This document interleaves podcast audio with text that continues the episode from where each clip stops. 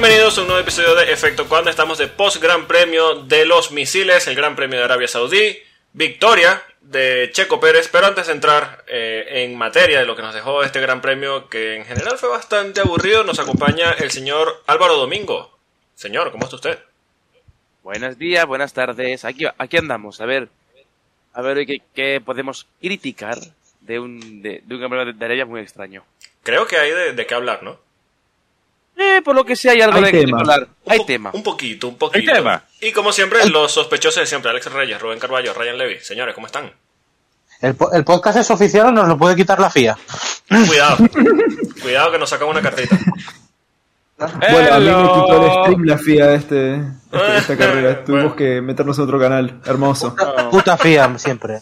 Sea. Hello, buenos días, buenas tardes, buenas noches a todos los que nos acompañan en este episodio, en el quinto temporada del podcast. Eh, bueno, sí, en teoría la FIA no los puede quitar, pero un par de horas después no lo puede devolver. Un par no, cuatro. O sea, esto nos lo pueden dar mañana por la mañana ya, maldito sea. Sí, te odio. Hay que ir a buscarlo a Brackley. Sí, ah. Mira, yo, quiero, yo solo quiero decir en todo este tema de, de por qué la FIA es como es, por qué toma las decisiones que, que- que toma y por qué es un desastre. Su sede está en Francia. Ah, No, ya, ya no, ya no. No, no, no, no, no. ¿No está en París? No. Está en París, pero Benzulaye me está en trámites de llevársela a Qatar. Bueno, pero está en trámites. ¡Uh, muchacho! Ahora nos volvimos a ilusionar. Con la Pinto gana, con la Pinto gana, La 2025. Jem, ya otro, otro que no tiene regalo por el Día del Padre. ¡Oh! Oh, ¡Ay, Dios! Oh, por no. favor. por favor. Eso lo estábamos diciendo fuera del aire. pero- Ubicate, Pero chabón. ¿dó- ¿dónde has oído esas palabras? Como gratuito, ¿no? Salió así de la Sí, nada. gratuito. Sí, por favor, aquí en este podcast no, no manejamos ese lenguaje. Agresividad así. Sí. Eh, No, eh, no eh, lleva eh, a nada. Como es, este es un podcast 100% libre de agresividad, solamente para Iñaki Rueda. Hijo de puta, buenos días. Un saludo a Iñaki ya que estamos. A un Iñaki. saludo a Iña- Iñaki Roda que me comenta que, le vieron, que le vieron por ser en el viernes. Me parece, me parece, me parece que hoy otras personas se van a llevar más saludos que Iñaki Rueda. Sí, sí, por Mm. supuesto. No, sí. Un saludo. El- el- Eh, el otro, el, el- mira, ahorita que lo trajiste en consideración, el otro que vieron por allá por Sibrin fue a Matías Binotto, llamando a, a Luis Pérez Compán, le decía, chao, Luis Pérez, ¿qué pasa? Spinala. Es Vinala. Mira. Más de, más de alguno se lo encontró, más de alguno se lo encontró. Pero ya que estamos con el tema de los saludos de Iñaki Rueda, un saludo al novio de la mujer de Iñaki Rueda. Victoria Hey. de Checo Pérez. Checo Pérez. Eh, segundo lugar para Max Verstappen. Tercer lugar para Fernando Alonso. Cuarto lugar para George Russell. Eh, ya vamos a hablar del podio. Eh, quinto Pero lugar. espérate, espérate.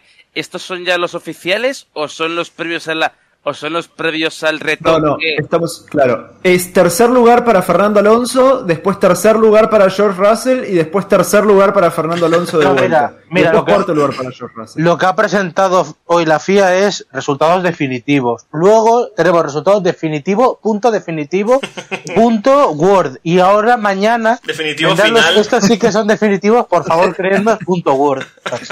Eh, eh, Estos sí los pueden publicar.com. Mire, yo Claro. sé, y, y no Por quiero, favor. no quiero saltar delante de nadie, pero yo sé que traen varios datos inútiles, pero aprovecho esto que estamos hablando ahora para dar el primer dato inútil del episodio, y es que Fernando Alonso tiene tres podios en dos carreras. Exactamente, sí, es un récord en la historia de la Fórmula 1. Un récord. que por cierto, que por cierto, hilando con ese, aquí se le te el dato, ha corrido Fernando 19 carreras con motores Mercedes. ¿Cuántas? Solamente 19. Solo en 2007 y en las dos de este año. Claro. Mierda. Bueno, la- la- el último año en el que empezó Alonso con dos podios fue 2007 y acabó tercero. ¿Vale? y Bueno, perdón, que voy. ¿tuvo, que- ¿cuánto- ¿tuvo todos los podios de. Todas las veces que manejó con Mercedes tuvo podio o no? No, pero es casi No. tres de cada cuatro veces. No, porque, Ah, por ej- porque porque- en 2007, por ejemplo, abandonó varias veces. Sí, sí. Ah. Seguimos. Ajá. Cuarto lugar y tercer lugar para George Russell. Quinto lugar para Lewis Hamilton. Sexto lugar para Carlos Sainz. Séptimo lugar para Charles Leclerc. Octava posición para Esteban Ocon. Novena posición para Pierre Gasly. Y cierra los puntos Kevin Magnussen en el Haas.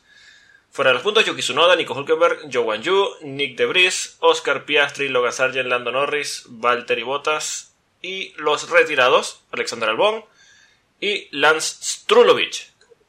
Aprovechando. Ajá. Eh, ¿Lo de Strulovich es verdad o es que todavía no está la cámara puesta para ver dónde fue que quedó? Lo está decidiendo todavía la FIA. están buscando, sí. Están Yo- buscando. Quiero decir una cosa de McLaren, porque como íbamos a hablar poco de McLaren y cierra la tabla, Yo quería también mencionar. eh, el, el, el, el dato inútil mío de la semana, que lo he visto en Twitter, ¿vale? No es mío, pero bueno. Eh, Zap Brown es 007. Le llaman 007, lleva 0 puntos en 2023, le quedan 0 alerones delanteros, pero tiene 7 sponsors nuevos. Ya está. El nombre Buenísimo. es Brown. Jack Brown. Tara, tara, tarara. Sí, yo creo que, bueno, ya, ya que traes McLaren siempre algo se puede decir, pero bueno, ya esto es una opinión que, o algo que habíamos dicho ya en los otros episodios. No hay fuerza sobre este planeta que retenga a Lando Norris en ese equipo. Ah, no, definitivamente no. Ah, a lo mejor Pero hay un, algo que me llamó mucho la atención- Norris. Me Pues llamó ya. mucho la atención eh, la- lo cerca que estuvo Piastri de Norris durante casi toda la carrera. Pero bueno, Tú tienes, tú tienes ganas de que se cumpla tu teoría de que Norris no era patán. ¿viste? Y si por ahora viene bien. Y lo que no, sí, antes de que digo- arranquemos con, con el top 10, les quería preguntar, ¿saben qué? Empecemos, ¿qué carajo le pasó a Norris y qué carajo le pasó a Bottas? Porque en ningún momento lo dijeron. Yo debo decir que no me he enterado. No Ni idea. tengo ni Bueno, idea. bueno, lo de lo de lo de Bottas Una carrera era un problema de, de motor, pero lo de Norris es más fácil, estaba en un McLaren. Sí, bueno, porque Piastri se notaba, onda, tuvo el problema con el alerón y tuvo que entrar, pero, pero Norris, tipo, ¿qué? Onda, A lo ¿por qué estaba ahí? A lo mejor sí estaba- los, los problemas estaba- de motor del otro día. No, yo creo que Mm. estaba ocupado ando streameando.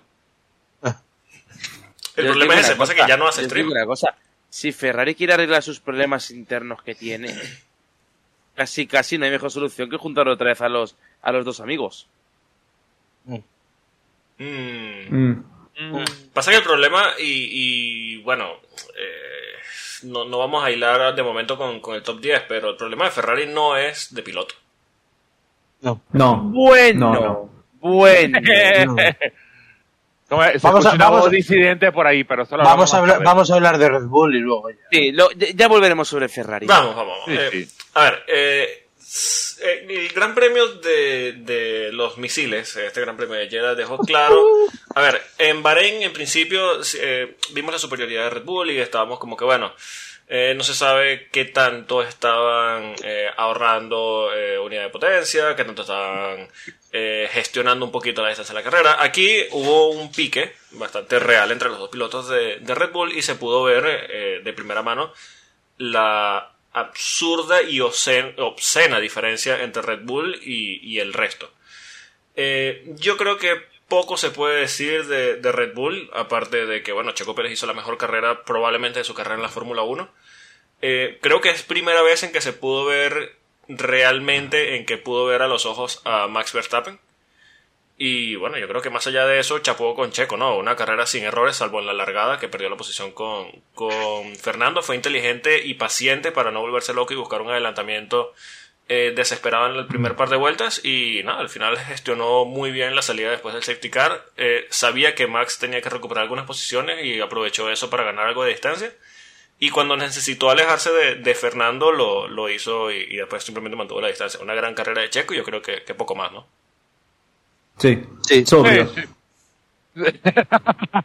No, bueno, lo, lo, lo, lo de Checo, bueno, para esto fue que lo trajeron a Checo. A Checo lo trajeron, mira, Claro. Max tuvo un problema, tú eres el que tienes que recoger todos los, todos los vidrios y ver qué haces con ellos. Bueno, eso fue lo que... Y perdón, qué desastre lo que querían hacer con lo que querían hacer para el final de la carrera de, eh, sí, tenés que hacer 36 más 4 décimas. Y Max, no, Max está haciendo 36-0, pero vos no te preocupes porque todavía está atrás. Sí, sí, Yo, sí. yo creo que yo iba a querer ir sobre eso porque me parece la clave de la carrera. ¿A vosotros os ha parecido aburrida? A mí me ha encantado la carrera. No, me carrera- encantó. carrera- A mí me ha encantado porque, porque eh, son pilotos dándolo todo, que al final es lo que queremos. Es verdad que eh, Red Bull a nadie sorprende si decimos que están un segundo por delante de todos. Sí, un claramente. segundo. O sea, lo del ritmo de carrera, Sí. porque a una vuelta son superiores, pero lo de el ritmo de carrera es una locura estratosférica. Sí, o sea, sí, es no tienen un rival ahora mismo. Pero la pelea entre los dos es muy bonita. Eh, Bueno, y ya. yo creo que hay una cosa que es evidentísima. No se fían para nada el uno del otro desde Ah, no, el año pasado. hermoso. A eso, a eso Sí. iba. a eso No se fían para nada y, y cuidado porque, a ver, esta carrera yo personalmente, yo la tomo con pinzas en el sentido de, creo que es el mejor fin de semana de Checo en la Fórmula 1, pero es un circuito urbano, porque Sí, ya el año pasado ya todo el mundo se ha hecho las campanas y cuidado que es un circuito urbano que luego en un circuito normal lo mismo le cuesta un poquito más, pero eh, si esto siguiera, se mantuviera en el tiempo, lo mismo, esto acaba como en aquel duelo Vettel-Weber, porque Ojalá. Checo no se fía de Verstappen, Verstappen no se fía de Checo, y hoy lo que ya ha dicho Red Bull, para no tener problemas es, sí, pues tirad para adelante. Tirad Mm. Cuando, por ejemplo, Verstappen podía haber roto hoy también. Pues podía haber roto. Sí. Sí, Verstappen Eh, venía con las vibraciones de mitad de la carrera. Sí, eh, Ah. Más bien, a mí, a mí lo que me dio más risa de lo de Verstappen es que a Checo le dan la orden, tira para adelante. Y, y Giampiero Lambasi le dice a Max, este, eh, no, que Max le pregunta, mira, ¿quién tiene la vuelta rápida? Eh, no, eso no nos interesa ahorita. A mí sí. Pero, pero fíjate que... Bueno, dale, dale, Álvaro. Iba a decir, iba a decir que hoy ya, hoy ya, o sea, si quedaba, si que para alguien quedaba alguna duda, hoy ya Red Bull se ha encargado de, de demostrarte que tiene una guerra interna abierta. Sí, sí, claramente. Ya, no, Ah, sí. ya, no se, ya no se esconden. Pero es que tampoco Vi pueden alguien decir que esconderse. Fernando Alonso era el Kimi Raikkonen de 2007 Sí. y me, me gustó mucho ese mensaje. Ojalá. ya Red Bull no puede esconder más, si es que no se aguantan, no se fían, y Pérez cuando esté por delante va a hacer caso omiso de lo que le digan por la Ahí, mira, En la sala, en la sala de cooldown, en la sala de cooldown después de la No carrera. se, no se eh, miraron. No, no, no, es que no me extraña. Sí, bueno, estaban Checo, no, eh, Checo le decía a Max, al final te quedaste con la vuelta rápida. Y dice, sí, y dice, pero, o sea, te, tipo, ¿te dejaron empujar al final? Y dice, no, pero yo pregunté cuánto era la vuelta rápida y me di cuenta que era una décima más, más rápida de la que estaba haciendo, entonces Sí, empujé un poquito Checo- más y, y me la ¿Sabes- robé. Mira, yo creo que personalmente hay, hay dos puntos clave. Em, en la celebración del podio de Checo, Jos Verstappen evita felicitarle. Esa es la primera. Sí, Y luego pero cuando Jos Verstappen gana- es un imbécil. Sí, sí, Sí, bueno, pero, pero es un representante gordo de lo que es la familia Verstappen en el entorno de Verstappen, o sea que luego, vas a casa gordo, y le tienes que escuchar ¿eh? ahí, sí, luego, luego le- vas a casa y le tienes que escuchar y eso calienta mucho la cabeza y luego en, en el podio, eh, si os habéis dado cuenta, Checo está hablando con Fernando, entra Verstappen y Verstappen a Checo no le mira. Ah, no, por supuesto. No le mira. Y, y, y la- evidentemente hay una guerra abierta y, y es que yo creo, no, yo creo que Red Bull la quiere tapar, pero simplemente no puede, porque No, Red Bull ha, ha luchado con mm, decir, oye, esto hay que- tiene que hacerse así, pero claro, en Bahrein Verstappen estaba delante y no se fiaba de que Checo por detrás acatara las órdenes para ir a por él. Y hoy ha pasado al revés. Checo estaba delante y no se fiaba de que Sí. Verstappen no mantuviera su ritmo para no llegar a él. ¿Y qué ha pasado al final? Les han dado pista para correr y, y la verdad lo que no entiendo yo es la, la queja de Checo luego con las televisiones latinas de hoy es que mm, ha roto el pacto. No, no ha roto el pacto. Red Bull ha dicho tirad y en la última vuelta te ha comido la tostada y te ha metido el punto para ser líder del mundial. Cuando tenía libertad para tirar. Que Checo también la tenía. Sí, bueno. Claro, Checo cuando- también la tenía. De hecho, Pasa y- que Checo lo preguntó. Claro, sí, no, Checo está hablando con él y cuando le, le pregunta por Verstappen, le dice, no, no, you're free to, eh, to push. free You're free to push. Sí. O sea, lo sabían los dos. Y él Sí. no querido tirar y Verstappen hecho- ha sido mucho más listo. Claro. De hecho, el ejemplo, el ejemplo más claro de esto ha sido cuando, cuando le dicen a Pérez al final, eh, no, tienes que rodar en 32.6 y dice, plus 4.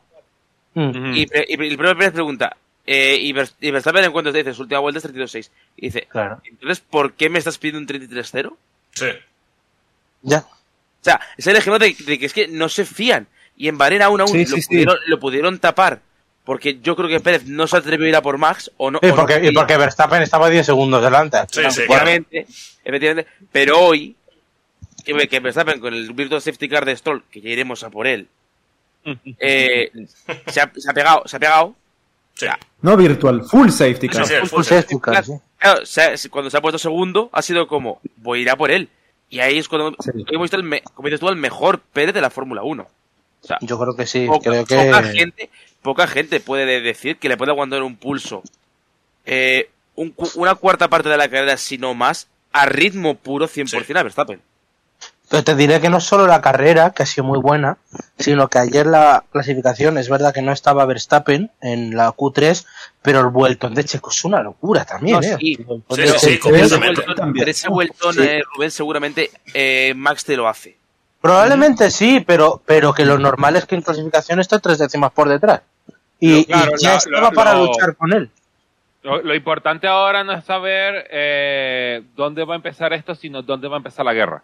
No, no, no, la, la guerra ya ha empezado. No, No, la, sí, no, sí. la- no, La- la- la la- guerra la guerra- veremos- la guerra depende de si Checo Pérez puede aguantar en los circuitos normales. Si en Australia Verstappen le mete 5 o 10 segundos, no hay pelea. Si estaba Claro, cerca, está abierto. en- en- en tal caso de que, de que le aguante, eh, Red Bull no va a poder esconderlo más y va a volver a pasar lo que pasó con Weber y... y, y- No, no, pero, y Alex, en- en- Red Bull- Qué raro Alex, Red Bull, en, ¿no? Turquía, en Turquía. Ajá, Alex, que exacto. Red Bull, Alex, que Red Bull ya, ya- ya no lo esconde. O sea, Sí, ya no lo hoy, puede esconder. hoy cuando al final, cuando al final ya hartos de, de- de que los dos no se fíen del otro, ya, ya les dan libertad para tirar. Vamos. Mm. A ver, te Sí, digo una bueno, cosa, pero- pero- al, pero al que final una es lo solución que... fácil. Pero que es una solución fácil tú decirles, ah, vayan a tirar los dos a ver, a ver quién gana. Pero va a llegar un momento de que no te sirve que tiren los dos al mismo tiempo porque entonces puedes causar, ¿cómo es? Perder puntos. Y es lo que ellos Sí, no quieren. A ver, lo, lo que pasa es que está en una situación privilegiada. Es verdad que tenemos el antecedente de 2007, pero, a ver, correr solos. Quiere decir que si un día hacen el tonto y se ti- chocan los dos, a lo mejor tampoco la pérdida es tan grande. El, el problema es que se mantenga. Claro, yo por eso digo lo de mantener los pies en el suelo, porque eso, al fin, el año pasado ya empezamos otra vez con la cantinela de Checo para arriba y Checo para abajo, y al final el resultado fue un 15-2 en victorias. Sí. Así. Entonces por eso hay que esperar a ver si Checo de verdad está en posición. Yo creo que no lo está, yo creo, porque en Bahrein ya lo vimos. En Bahrein Verstappen hizo lo que quiso. Y probablemente en Australia gane con 10 segundos. A eso iba. Con sea. la mano, ok, estamos abriendo el debate. Bueno, Sí, acuérdate que Australia es un circuito urbano. sí, o Bueno, sea, sí, pero, pero Verstappen va para bien. Urbano el nombre semi-urbano, semi-urbano. Es urbano el nombre. Sí, ah, eh, estamos a- a- debatiéndonos en todo este tema. A ver, va- llevan dos carreras, una victoria cada uno. Es cierto que Checo hizo una grandísima carrera. Eh, también es cierto que es un circuito urbano, un, un- eh, un estilo de circuito que se le ha dado históricamente bien a, a Checo. Pero con la mano en el corazón, honestamente, ¿alguien aquí cree que Checo le puede aguantar el pulso a Max? No, a, no, ver, o- a ver, la lógica dice que no. no, la lógica y, el La ritmo. lógica, el corazón y las bolas, ¿eh? ¿Qué te pasa? Sí, pero, pero lo que yo voy es. A lo que yo voy es. En una situación, una situación donde Te ha, no. salido de, te ha salido de dentro, ¿eh? sí, sí. Eh, coño. Perdón, perdón, Álvaro. Eh, Lo tengo hasta aquí. Lo Te ha tengo hasta aquí. el- para allá. tenemos- El criollo más puro que te podía salir. a ver, Sí, Álvaro, Álvaro, perdón, sigue. O- Una vaina que yo solo le reservaba a Pastor Maldonado. Ya. Sí, perdón, perdón Álvaro, dale. O sea, quiero decir, todos, todos tenemos claro que en condiciones normales no. Pero un piloto en una situación de, de no fiarse de nadie. Sí, pero, pero escúchame una cosa. me- también hay que remarcar que Verstappen salía decimoquinto, que ha tenido suerte con el safety car, pero, ah, o sea, quedó segundo, que iba a quedar igual, ¿eh? Segundo. Quiero decir que, que Verstappen, si por ejemplo hubiera hecho una buena salida y Checo hubiera quedado segundo, o como en Bahrein hubiera salido cuarto y tuviera que haber luchado contra pilotos, eh, bueno, no, no cuarto, que se le hubiera colado Leclerc delante, vaya, eh, y hubiera tenido que luchar durante la primera mitad de carrera, el resultado hubiera sido el mismo. O sea, quiero decir, que Verstappen saliendo desde la pole gestiona mejor que nadie. Que sí. Mm, Por eso digo que, que a ver. Pero una, mm, pero una mala salida la puede tener. Mira, sí, no, una, no es un tema. una mala salida, pero, pero escúchame, si es que puede tener una mala salida, pero, pero no es Checo. O sea, Checo no, no te da todavía las garantías. También- que te da también tenemos el antecedente- 23 Pero me refiero, o sea, pero me refiero, basta, basta que, como, como le ha pasado a Pérez, patines un poquito más, te pasa Pérez y vamos a ver ahí. ¿Cuántas eh, malas salidas no ha hecho Verstappen que la- a las tres vueltas estaba el líder otra vez? Sí, ¿con- ¿contra quién? Cu- contra Contra cualquiera, es que- Pérez. pero contra Pérez, por ejemplo, si es que Checo Pérez lo que te dice es que no es rival ahora mismo, Claro. hoy, aunque haya ganado. Checo Pérez no es rival para Max Verstappen. Los Ahora- tres pilotos que podrían pelear contra Max Verstappen en la parrilla no tienen coche. Ahora, El que Rubén. tiene coche no está para pelear. Para Ah, mí, para ahora, mí, ¿eh? A lo en- mejor me la como. En 2016, en 2016, Bueno, en, do- en 2016, en la segunda carrera, Ya, ya. alguien pensaba que Nico le podía toser al lado a, a Luis. Por ejemplo. No, pero eso es, pero eso es estado ya mucho más cerca igual antes. Eh. Escúchame, Luis Hamilton, con todo lo que es Luis Hamilton y la aura que tenía, no le ganó mentalmente la batalla, no se la va a ganar Checo. Bueno. O sea, lo siento mucho, pero, pero sí. Uy, pero- señores, eh, creo que el señor, el señor Rubén Carvalho acabas así como que soltar el micrófono y que ¡fum! Sí. es, que, es que escúchame, si, si, es que estamos hablando de Verstappen, que a mí me hace mucha gracia, porque hay gente que, o sea, los más haters de Verstappen, ¿vale? Si no es que no tiene mentalidad, escúchame, que Verstappen ha aguantado el, el mayor duelo de la historia por, por longitud. Sí. 21 Sí. carreras, el tío aguantó y no se quebró hasta Contra las tres Hamilton. últimas contra Hamilton, hasta las tres últimas carreras, contra todo el imperio Hasta de la Mercedes. última vuelta, hasta, la, última vuelta, tío, y Hasta el, la y última el- vuelta. y el tío la ganó, o sea, que es que para, para pelear con este hombre hay que hacer proezas. Es lo que hizo él contra Hamilton. Para ganar ese tipo de pilotos hay, hay- que sí. hacer proezas. Solo hay una persona que le pudo ganar a un siete veces campeón mundial con el tema de los juegos mentales. Y se llama Max Sí. Verstappen. Sí, exacto. Porque por- sí, es así. Ni siquiera, ni siquiera Fernando Alonso, por ejemplo, los tuvo que utilizar No. antes. No, no, no fueron juegos mentales con Fernando. Fue velocidad y. Bueno, porque el Ferrari no y estaba ritmo y, todo. y ya está, claro. Entonces, Mm. que yo creo, de- o sea, que, que muchísimo mérito, de verdad, no, no quiero que parezca que yo le estoy intentando quitar mérito a Checo Pérez, porque de verdad que me parece su mejor fin de semana en la Fórmula 1. Pero para Sí. ganar a Verstappen, tienes que tener Es este mismo fin de semana 22 carreras. ¿Y tú sabes lo difícil que es esto? Sí. Puf, Es más probable que lo haga Max a que lo haga Checo, lo- por lo visto históricamente. claro, claro. Oye, que a lo mejor empieza. O sea, ponte que Checo Pérez, estamos en lo de siempre, de repente hace cuatro carreras buenas, ¿vale? Y de repente la, a Verstappen le entra un poco la flojera. Pues a lo mejor sí, pero es tan difícil. Un Ahora, vamos- que-. No vamos- sé si- me parece que va a quedar más cerca Fernando Alonso de Checo Pérez que Checo Pérez de Max Verstappen para fin de temporada. Es lo que decían en Bahrein el otro día, ¿no? Que si hubiera habido tres Red Bull, el que no hubiera quedado último hubiera sido Fernando, ¿no? Sí, sí, Ah, sí, sí, claramente. ahí está. Efectivamente. Ahora, vamos, vamos a, a jugar un No, poquito. pero- eh, pero entrando- antes- ¿Sí? Antes de nada, claro, con, la, con la batalla, con la guerra interna, estás- estamos ocultando una cosa. Hoy los dos coches han ido a fondo y el de Max ha dado problemas. Decir, Bueno, y el de, y el de Checo un pelín, ¿eh? Sí, sí, pero el de. Checo es más, pero el de Sí. Checo podría parecer más desgaste que otra cosa porque eran frenos. Sí, pero cuidado porque dijeron que era un tema de la- el sábado, el sábado, eh, Verstappen cambia la caja de frenos y se le va el eje de la transmisión. Cuidado porque el, el domingo, o sea, el, perdón, el viernes, Checo Pérez hace los primeros cambios y también de centralita y de batería. Cuidado, vamos a ver estamos qué viendo, onda. Estamos viendo un Red Bull no muy fiable. Es- a Exacto. eso- A eso, me refiero, que el coche, que el coche es muy rápido, tienen mucha ventaja, y tener esa ventaja les permite tapar, tapar las, care- las carencias de fiabilidad.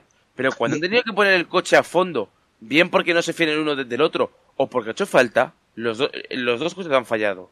De hecho, yo te voy a decir una cosa. Había un momento de la carrera al final, cuando ya Verstappen ha reportado los problemas de transmisión, que ha tirado, y yo creo que en ese momento podría haber llegado a Checo, porque había un momento que estaba a 4-2, 4-1, y, y en la vuelta se le ha recortado un segundo en dos vueltas.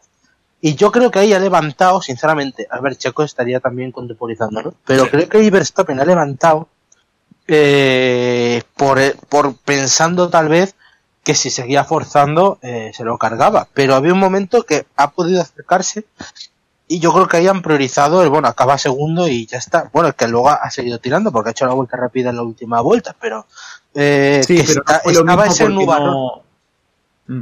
Sí, fue, onda, estaba a 5 segundos, empezó a empujar, estaba achicando a un promedio de una décima y media, dos décimas por vuelta, y después, que tampoco iba a ser un ritmo que lo iba a alcanzar para el final de la carrera, y, y, eh, después, nada, pasó esto y la, la- el espacio se mantuvo entre los dos hasta el Eh, final pero- de la carrera. Pero La hay un final. punto, hay un punto en la vuelta, es que creo que era la 41, 42, 43, esas tres vueltas, que él baja a 4 segundos Sí. y le mete un segundo a Checo. Y yo he pensado, digo, cuidado que todavía este cabrón Upa.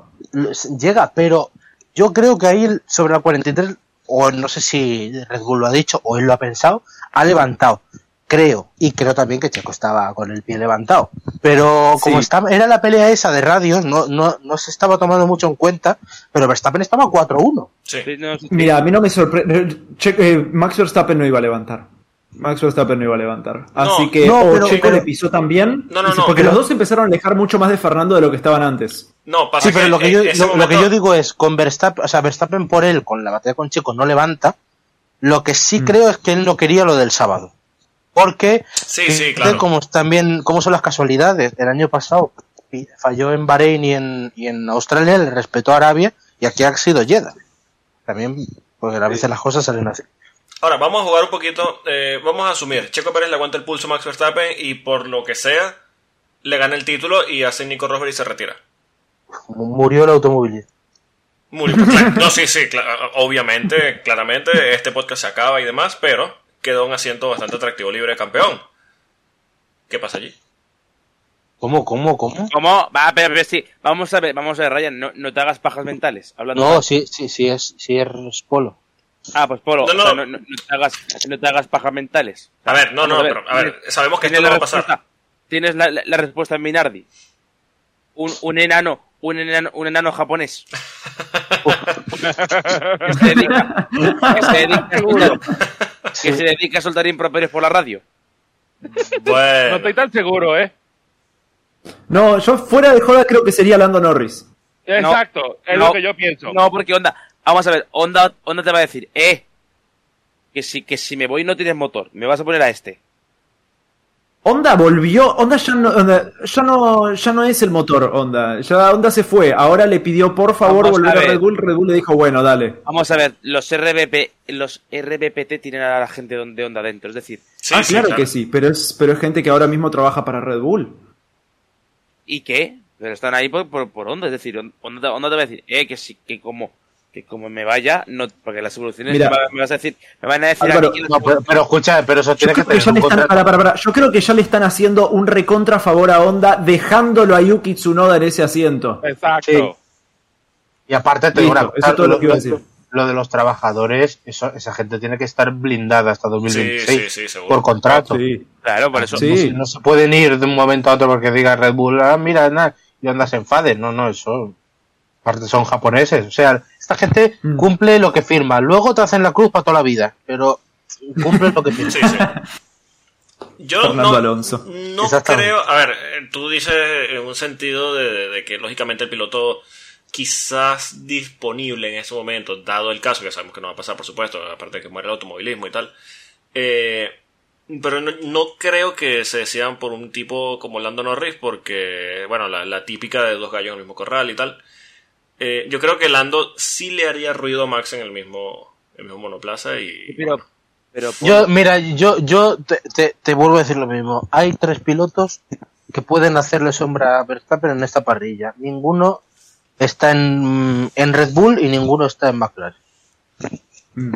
A ver, a ver, lo, lo de Norris dices tú de dos gallos, pero mm, Norris es un tipo de piloto muy particular porque Sí. con todos los que puede generar esa rivalidad, luego por detrás tiene una relación personal muy cercana. Sí, sí, claro. Es Sí, decir, no son dos gallos, es un gallo y un pollito. No, no, no. Tampoco, tampoco quiere ir por ahí, sino en el sentido de, oye, sí, son dos muy Bueno, yo buenos, sí. pero no, te sí, van a, sí. pero no te van a generar problemas de decir, no nos vamos ni a ver. Sí, sí, claro. Ahí sí estoy de acuerdo. Pero bueno, Bueno, si no vamos es- a... Bueno, va- va- va- vamos a seguir, vamos a seguir porque tenemos bastante tema. Eh, yo creo que de Red Bull poco más que decir. Tienen una guerra abierta bastante interesante. Y bueno, ya que claramente no van a competir con nadie durante el año, que bueno, que se maten entre ellos. Eso por lo menos que nos den No, eh, sí, claro. tema para, para lo que queda de año. No, por el bien de la Fórmula 1 y de esta temporada, ojalá Checo le pueda aguantar el pulso a Max por lo menos un ratito más. De hecho, un dato, dato objetivo. Si a los dos Red Bull les diera por abandonar por un toque ponte en Australia y Fernando fuera tercero, sería el... Bueno, tercero no, segundo, sería el líder del mundial. Que ojo, Eh, Mm. que, que cuidado. Cuando empezaron a fallar los dos Red Bull, que empezaron a reportar, me está fallando los frenos, me está fallando la transmisión, quien estaba allí era Fernando. En el momento que, que los dos Red Bull fallen, Sí, sí, sí. Aunque le joda a la FIA, estaba Fernando. ahí. vamos a hablar de Fernando. Vamos a hablar de Fernando y la FIA. Yo voy a abrir una cerveza y doy un paso atrás. Eh, ¿Quién empieza? Bueno, yo, a, mí, me gustaría rajar bastante de la FIA, la verdad. Sí, A o ver, sea... tercero, va, hago yo, hago yo la introducción. Tercero de Fernando en una carrera que donde ha tenido un ritmo impresionante, Sí. desde luego. ¿eh? incluso con la con el beneficio de que ha podido controlar ese ritmo a su antojo. Es decir, eh, ha salido mucho mejor que Pérez, se ha puesto en cabeza cuando Pérez ha cogido el DRS, le ha pasado, pero se ha pegado a su, a su rebufo co- como una lápiz y hasta que lo ha perdido estaba ahí. Luego ya se dedicó simplemente a mantener con, con Russell. Cuando había que apretar, apretaba. Cuando no había que apretar, apretar no, no apretaba. O sea, Mm. hoy ha podido incluso correr con, con el ritmo que él ha querido en cada momento. Sí. En cuanto a la ¿Cómo carrera de? Fernando Alonso, yo sinceramente creo que fue. Onda, es medio raro usar esta palabra, pero creo que fue una carrera perfecta. Yo, onda, hizo exactamente todo lo que tenía que hacer, de la No. forma en la que lo tenía que hacer, y, no, pasó nada. 9,98. Sobre todo, Sí. el- no solo el, no el- tanto el Steam, por cierto, con el segundo, que también, pero el primer Steam con medios es una locura Bestial. de bestial. Fernando. Lo único que tenía que hacer era mantenerse. Yo Oh. apenas arrancó la carrera, la gente me decía, no, se le está acercando, lo va a pasar Checo. Yo digo, No. Checo lo va a no, pasar. Lo que tiene que hacer él es mantenerse a un segundo de Checo El para, momento- para alejarse del resto. El momento de la carrera de Russell diciendo, no, es que Fernando tiene que penalizar y ya había penalizado. A este- a Sí, ese el nivel estamos de- hablando. Exacto, el momento, otro momento de la carrera podía haber sido, era que le digan, Fernando tenés una penalización de 10 segundos. Y que Fernando diga, ok. Y tipo, en cuatro vueltas te saca los 10 segundos. Y listo, No, lo, ha ya dicho, está. lo, ha di- lo- lo ha dicho el Endazón, que, Sí, sí. eh, el, el Claro. que podría haber sacado 11 y 12 porque los tenía. O sea, Es y- que de hecho, y la- yo creo que no tanto la carrera, que Sí. también, o sea, evidentemente la carrera es de 10, pero el fin de semana para Aston Martin es maravilloso. O sea, un circuito Ay, que pintaba y no- y no- desfavorable hacer esto, cuidado, eh, porque han ido en dos circuitos. Muy, sí, han ido en dos circuitos muy distintos y cuidado que lo que viene ahora es muy Aston Martin, ¿eh? No, y Mm. no nada más eso. Tú te das cuenta cuando, cuando las cosas están saliendo bien, cuando Fernando en la radio. Ok, Está, con- está copy. contento. Sí. Es más, Sí. eh, con Hamilton los quejándose neumáticos. de los, de los neumáticos duros. Ah, que esto es una mierda, que esto no sirve. Bueno, irán a correr con los. y se montó-. ¿Cómo está Sargut? ¿Y cómo qué? Escucha, Eh, el- la, la- la el- mejor, que, la señal de la carrera ha sido cuando le han dicho que tenía la penalización de 5 segundos y lo único que ha dicho ha sido copy. Eso, eso es lo que iba a decir. A, a eso iba. ¿Recuerdan cuando, cuando sancionaron a todo el tema de Palmer y todo esto que empezó con el 5 second is a joke? Sí. ¿Se acuerdan de todo este tema, no? De cómo se ponía Sí, Fernando sí. con el tema de las sanciones y demás. Simplemente le dijeron, sí. 5 segundos, copy. Sí, y ya está. Y encima, Ahora, tenía, ahora Russell- fuera de joda, ahora es el Now We Can Fight. Sí, sí, sí. Y tenía Sí, a sí, sí. Russell No, al no, final. no menciones esa frase. No, no, no. Flashbacks de McLaren. Frases dichas antes de la- del desastre. ¿Cómo es? A- a- acaba de llegar Vietnam a la cabeza de. de- Pues además, el, el otro día vi un meme que era, que era eh, Fernando en plan científico, el sábado lo vi. Y era GP1 Engine, at least. Ah, sí. Pero, Por fin. en- en- en un detalle de, de Fernando. Sea, comparad el tono, el tono en la radio de Fernando ahora con el que tenía en Aston Martin. Sí, sí, completamente. En No. Alpine. En Alpine. en el Bueno, eso, Alpine, perdón. O McLaren. Sí, no sé, sí, en sí. Aston Martin está ahora, por eso. Bueno, en En todo lo que no sea Aston Martin, en realidad. O en, o en Alpine. O sea, comparad el tono en la radio. No, es que está tranquilo porque él sabe que tiene el segundo mejor coche de la grilla. Sí, Es que aparte porque tan- sabe que el equipo está tipo atrás suyo. Es tan sencillo, como que Alonso, la diferencia entre Alonso y Russell faltando tres vueltas para el final de la carrera de 3.6 segundos. Y el equipo le dice a Alonso, mira, no estamos seguros de que se haya cumplido el tema de, de que hayamos servido la sanción durante el safety car. Eh, necesitamos que abras la brecha a 5 segundos. Y termina 5.3. Tres Sí. vueltas. Sí, y lo escuchabas a Russell en la radio diciendo, estoy empujando lo más que Sí, puedo, no yo qué sé, no y aún así eh, terminó, terminó atrás. No, y termina Sí, la sí, carrera y Fernando dice a los medios, no, es que si me dicen que tengo die- que, que tengo que la sanción de 10 segundos, yo me alejo a 10 segundos y ya está, porque tengo más. Sí. Claro. Sí, no, la, la, la, la pregunta que hay que hacer, sí, la pregunta que todo el mundo tiene que hacerse, ¿en qué momento eh, Mercedes le va a volcar todo el apoyo? Yo- Bueno, lo, lo que pasa, lo que pasa es que Mercedes, como está metida en el proceso en el que está de, de Sí. sacar el nuevo coche y tal, lo mismo se olviden de Aston Martin. O sea, eso lo mismo le viene bien a Aston Martin. Que se olviden, que se No, olviden. no, y- pero es que, que en cosa. algún momento, en algún momento alguien desde, desde Stuttgart le va a decir, mira, esta gente dale a los motores buenos. ¿Quieres que te diga cuándo? Japón. Nunca. Nunca. No tengo yo tan claro eso de que nunca, pero creo que la Todavía. mala situación de, de Mercedes beneficia mucho a Aston Martin. Rubén, Ah, Rubén, claro. todavía, Todavía quedan muchos de los de, de los de 2007 que no le pueden Sí, ver. sí, queda mucho, pero escúchame que no, que, que, que, que yo creo que, o sea, en el momento, o sea, cuando Mercedes, si algún momento de la temporada puede dar el paso de llegar a, a Aston Martin, entonces sí, pero ahora mismo, ¿para qué? Si- es que están en otro mundo, si es que ahora mismo tú le das un motor malo al Aston Martin y probablemente acabe delante también. Sí, es que, es que la el diferencia es enorme. eso. Claro, o sea, es que la diferencia es enorme, o sea, que ahora no, no le pueden echar el guante, y es lo que decimos, es que el, el final de la carrera, Alonso había un momento que estaba rodando con los Red Bull. Cuando ha apretado Mm, estaba sí. muy cerquita de los Red Bull, o sea, es una locura absoluta. Sepas que ese ritmo no se puede mantener 30 vueltas, pero, pero está, o sea, está. Y eso ahí. que tienen todo el desarrollo todavía este año. Claro, entonces que, que, que está ahí, que hay opciones y, y, y ha ido, el coche ha ido en dos circuitos muy distintos. Es que eso es lo mejor que hay. Lo, lo, lo dijo de la Rosa el sábado, que es más versátil de lo que ellos pensaban. Y, y eso es lo mejor para Aston Martin, lo mejor. Dicho lo cual, le han intentado robar un podio. No, pero espérate, di- dicho lo cual, decía que es de una carrera de 9.98 porque se, se ha desviado un palmo a la izquierda. sí, Ya, bueno, claro, fallo sí, suyo, claramente. Fallo suyo claramente, pero, pero bueno, sí, o sea que, que sí, es que el lado igual. Bueno, bu- bueno, bueno, bueno, bueno, muchachos, ya creo que es hora de ver el elefante blanco en la habitación. Sí, a ver, eh, claramente, eh, podio, no podio, podio. La FIA queda Podio. peor parada, restituyendo el podio inicial. Pero lo peor es que, bueno, están obligados por tema de transparencia. Queda y peor demás. parada que Frank Williams. Perdón, no, lo podemos sacar del podcast eso.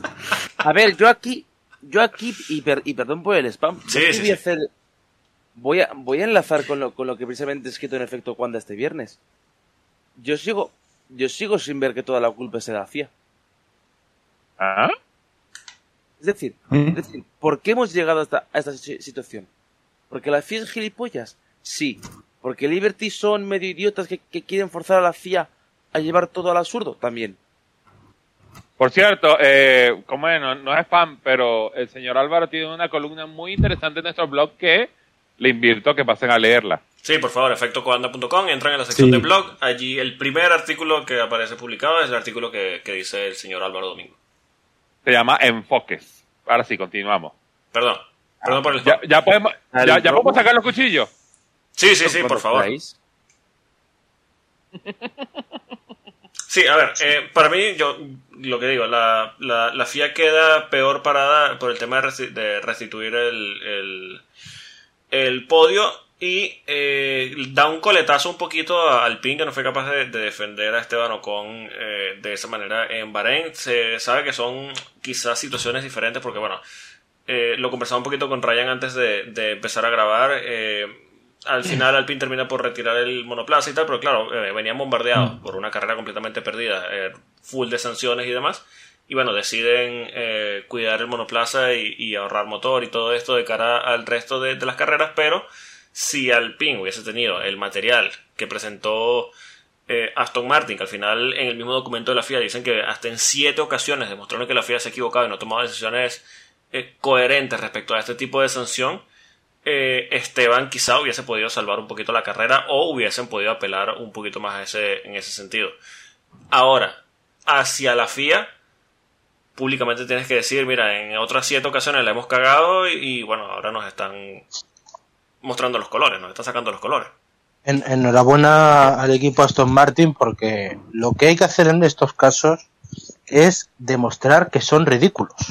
Demostrar Sí. que no tienen criterio dedo en la ninguno. al pin de paso. De- no, sí, pero eh, da igual. Además, cuidado porque lo de hoy va a traer consecuencias y no muy buenas para Fernando.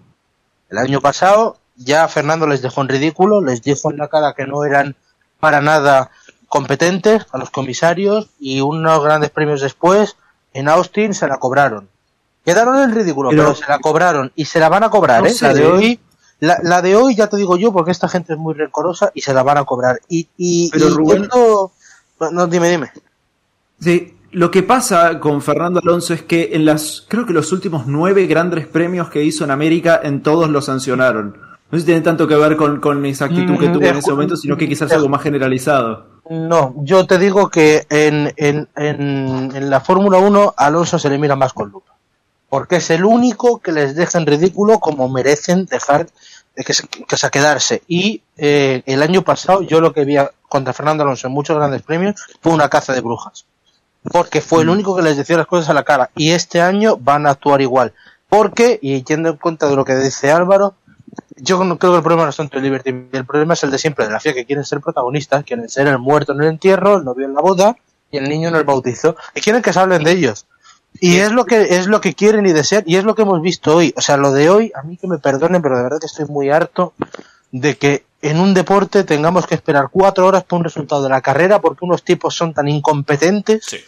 o para no decir eh, durante la carrera en una cosa que habíamos visto todos, porque todos habíamos visto, yo me había fijado, digo, cuidado que lo mismo le sancionan con el tema del gato, y en un deporte que en Japón 2021 casi tenemos una desgracia y la respuesta de la FIA fue decir, uy, mira, ahora vamos a poner más cámaras porque no tenemos el control del, del, del circuito entero, porque no sabemos lo que pasa en todo el punto del circuito. Y hoy se inventan un safety car porque no sabía dónde estaba Stroll, que, que es lamentable, y luego con Fernando Alonso en una cosa que habíamos visto todos, no le dan derecho a defenderse y se lo comunican después. Es una vergüenza. Y te digo una cosa, sí. perdóname, te digo una cosa.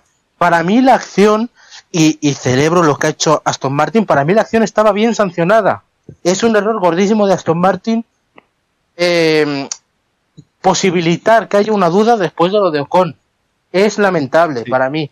Y Sí, creo sí, que estaba bien sancionado. Pero lo que no puede ser es lo que no puede ser. Es que esto no puede ser. Es que nos hemos No, pero- acostumbrado, pero es que esto no puede ser. Pero Rubén, es que es peor.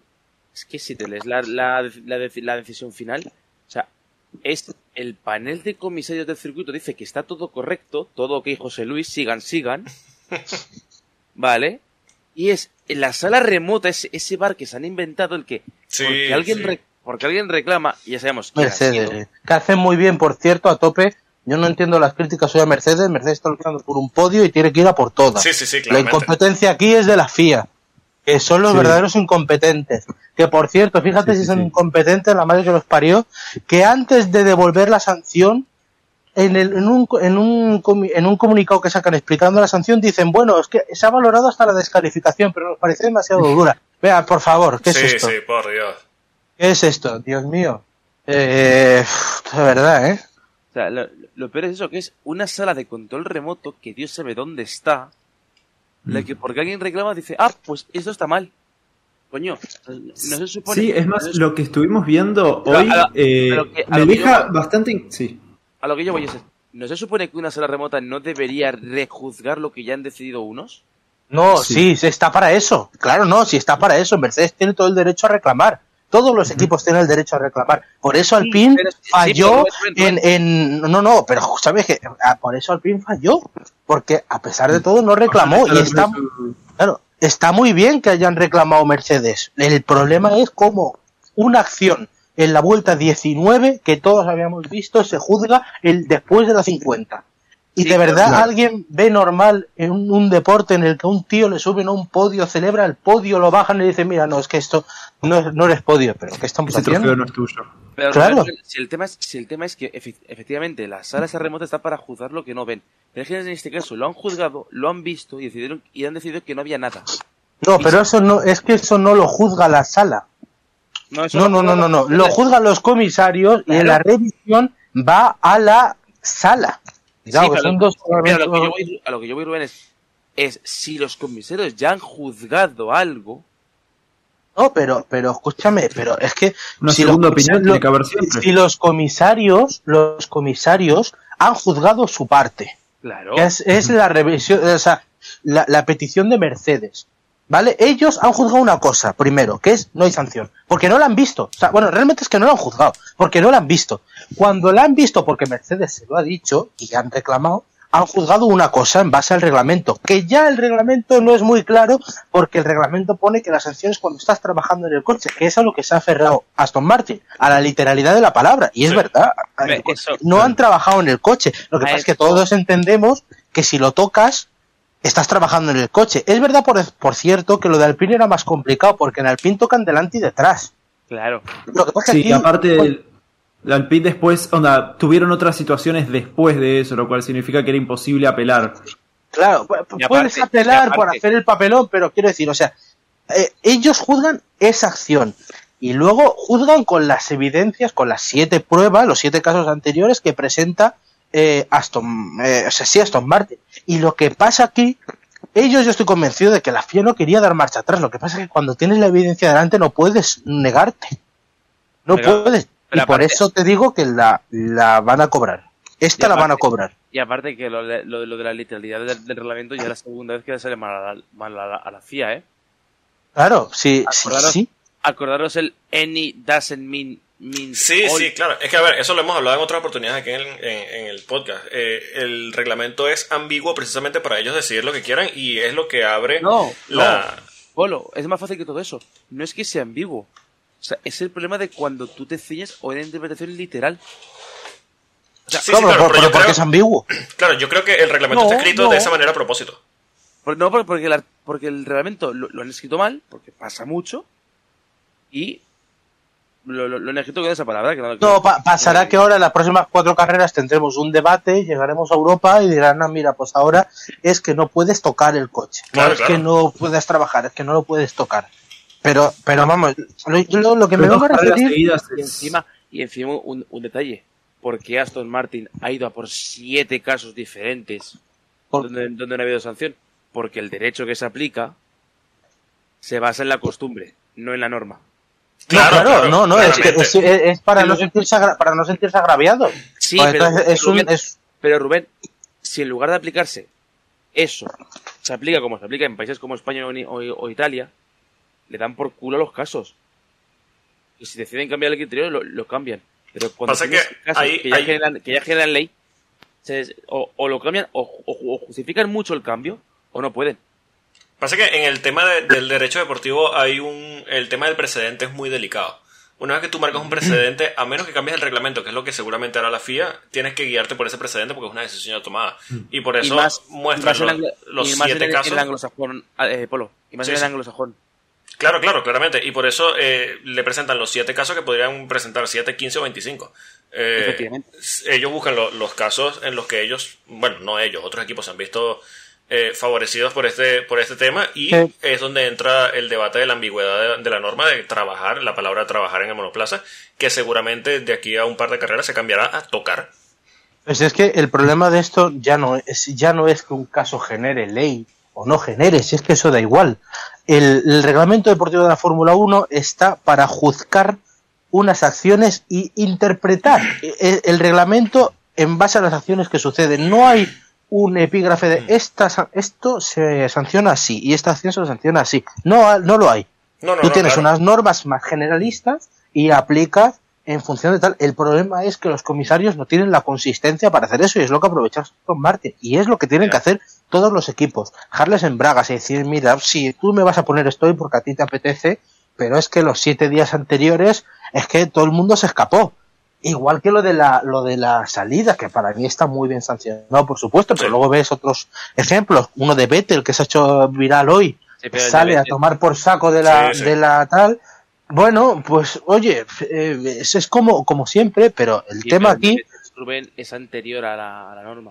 Sí, ya, ya lo sé, pero Vale, escucha- vale. ya lo sé, pero escúchame, eh, que eh, hay una, una foto también que se ha hecho viral hoy de la misma parrilla, hoy en la que sanciona a Alonso, hay varios que están, yo creo que Sí. Alonso está un pelín más a la izquierda que todos, sinceramente creo que es- está más a la izquierda que todos, pero hay algún coche que, que si lo sacas una regla, lo mismo lo puedes sancionar también. Atrás Es una regla Ferrari. milimétrica. Claro, entonces, ¿qué quiero decir? Que es que al final, bueno, es como funcionan, pero, pero a mí lo que me parece más grave del asunto, de verdad, es lo de Japón. O sea, Sí. Mm. Sí, lo peor es que sale un, un representante de la FIA y dice abiertamente, no, es que hemos sacado el safety car porque es que no, no se ve dónde está el, el monoplaza de, de... A ver, Esto, tienes 30.000 radares alrededor de la pista, tienes microsectores, tienes puestos de Marshall, tienes... No, no hay... A ver, por temas de, seguridad, sentido común, pero por temas de seguridad, tú no puedes tener un milímetro de... ya ni siquiera de pista, de las escapatorias, de las gradas, de los alrededores de la pista, incluso de radar. para saber si un avión va a sobrevolar eh, eh, la pista en algún momento. No puede haber un milímetro que pueda, que deba estar o que pueda estar fuera de control o fuera de la visibilidad de, de quien se encarga de organizar el evento y de las medidas de seguridad del evento. ¿Cómo me vas a decir, yo voy a sacar un safety car cuando tienes 75 cámaras de televisión alrededor de la pista? Porque no lo veo, no tengo una cámara que vea dónde está, que además los monoplazas están conectados electrónicamente a radares, a GPS, que te dice la, la ubicación exacta en cualquier momento y que, ok, pueden fallar perfectamente, pero que tienes que tener 6, 7, 8 medidas de seguridad en el que tú sepas la ubicación exacta, ya no solo de, de- de los monoplazas, sino de, de los mismos comisarios. No me sorprendería si lo único que tienen los comisarios para, para juzgar todo esto es el feed eh, a esta altura, porque no tiene ningún sentido, sino el internacional. No, el que pero ni es que lo- el F1 TV. Pero si es que Pero no, no, no, no, no, no, no, es que la- la- la- las pistas por lo general tienen un sistema de circuito cerrado que te muestran hasta el último detalle de la Claro, pista. claro. O sea, Sí. eh, esto fue por ponerle el, ¿cómo es? Por, por resumirlo, por empacarlo y por, y por presentarlo de la manera más bonita. Esto fue una bandera, eh, un, una- un safety car a lo NASCAR. Es que Sí, literalmente. Y yo te voy a decir una cosa. Te voy a decir una cosa. Creo, creo que eso me lleva a pensar que las declaraciones del representante de la FIA igual son hasta mentira. Porque no es la primera vez que Sí, esta sí. dirección de carrera y la anterior, la demás sí, pero esta también, nos clava un safety car inútil porque querían dar emoción a la carrera y este les venía ni pintado. Porque es que les venía ni pintado, o sea, es muy sospechoso. Yo creo, de verdad, creo que ha sido un error. Pero igualmente, si hay una pista que no se pueda, por lo que sea, hasta el último palmo tenerla controlada, es que igual es, es ilegal correr ahí. claro. No, es Y- que, y es que si tú no tienes una pista donde tú no tienes el control hasta el último milímetro, esa pista no puede ser grado 1. Exacto. Y aparte, y aparte, que vamos a ver, que, que esas cámaras de ese círculo interno, por ejemplo, es muy famoso el Le Mans. Sí. El Le Mans es un circuito enorme. Me estás diciendo que el Le Mans puedes tener todo controlado y aquí no. Es de En, coña. el de Le Mans, en el de Le Mans, ¿te acuerdas que hemos llegado a ver autobuses empanzados en la grava? Sí, o sea, sí, sí. que es que esto, o sea, que, que, que se puede ver todo. No sé cuál habrá sido la dejadez. Por eso eso me lleva a pensar que es mentira. Pero si es verdad, la negligencia es gordísima. Pero Correcto. incluso, incluso, incluso más allá, los puestos de comisarios se supone que están conectados entre sí y con dirección de carrera. Eso es lo que Claro, yo, eso claro, es lo que a mí me sorprende. Había tres comisarios cuando han puesto la imagen de televisión, que había sido unos 20 segundos después del incidente, en la que ya había tres comisarios ahí con Stroll. De verdad nadie puede hablar con dirección de carrera y decirle, está al lado de la salida, Es que no mira, metáis este. Es tan sencillo. Ellos se, se apegan tanto el reglamento para todo de uno, sea el deportivo, No, sea el técnico, de lo que sea. Eh, yo, Pero se eh, perdón, perdón, Polo. Sí. Yo lo que pienso que los Marshall le dijeron, mira, está aquí en la salida, nos saca el safety car y yo como que, ay, ups. Ya le Sí. di el botón. Es que mira, es que por, por reglamento, lo- la distancia entre lo- los Marshall Post tiene que estar, o sea, no, no puede haber un Marshall Post que no vea otro. Precisamente para cubrir eh, la, eh, el- toda la, la pista. No puede haber un, un sector de la pista que no vea un Marshall, que, que no sea físicamente visible. O sea, si un Marshall no ve otro Marshall Post, sea el siguiente o el anterior, simplemente está mal ubicado. Hay que moverlo Mira, hasta, que se vea. hasta que el potrero de Turagua estaban así. Exactamente, porque es reglamento y es sentido común por, por temas de seguridad. Ahora, eh, eh, un poquito lo, lo- lo que estaban diciendo eh, ahora mismo eh, ustedes. ¿Cómo es posible que desde lo- los Marshall Post, que deberían ser, la, la- la- o que es el primer brazo de la... Ya no vamos a hablar de, de la FIA, vamos a hablar de, del tema de seguridad de, de las pistas es como el primer representante de seguridad de, de la pista de, de control de carrera, como ese Marshall que seguramente está viendo el coche de Stroll fuera de pista, en una zona segura, incluso detrás de un muro, ¿cómo le dice, "Mm, mira, ya esto está retirado, si quieres mete doble bandera amarilla por 10 segundos a, que saquemos el piloto y ya está? No, safety car, que ni siquiera un virtual, un safety car Un completo safety car, claro. que eh, mucho se comentó mucho por las redes sociales, sobre todo por Twitter, de que yo creo que nunca se había visto un, un safety car tan eh, tan a la medida para que un piloto gane la carrera desde 2008.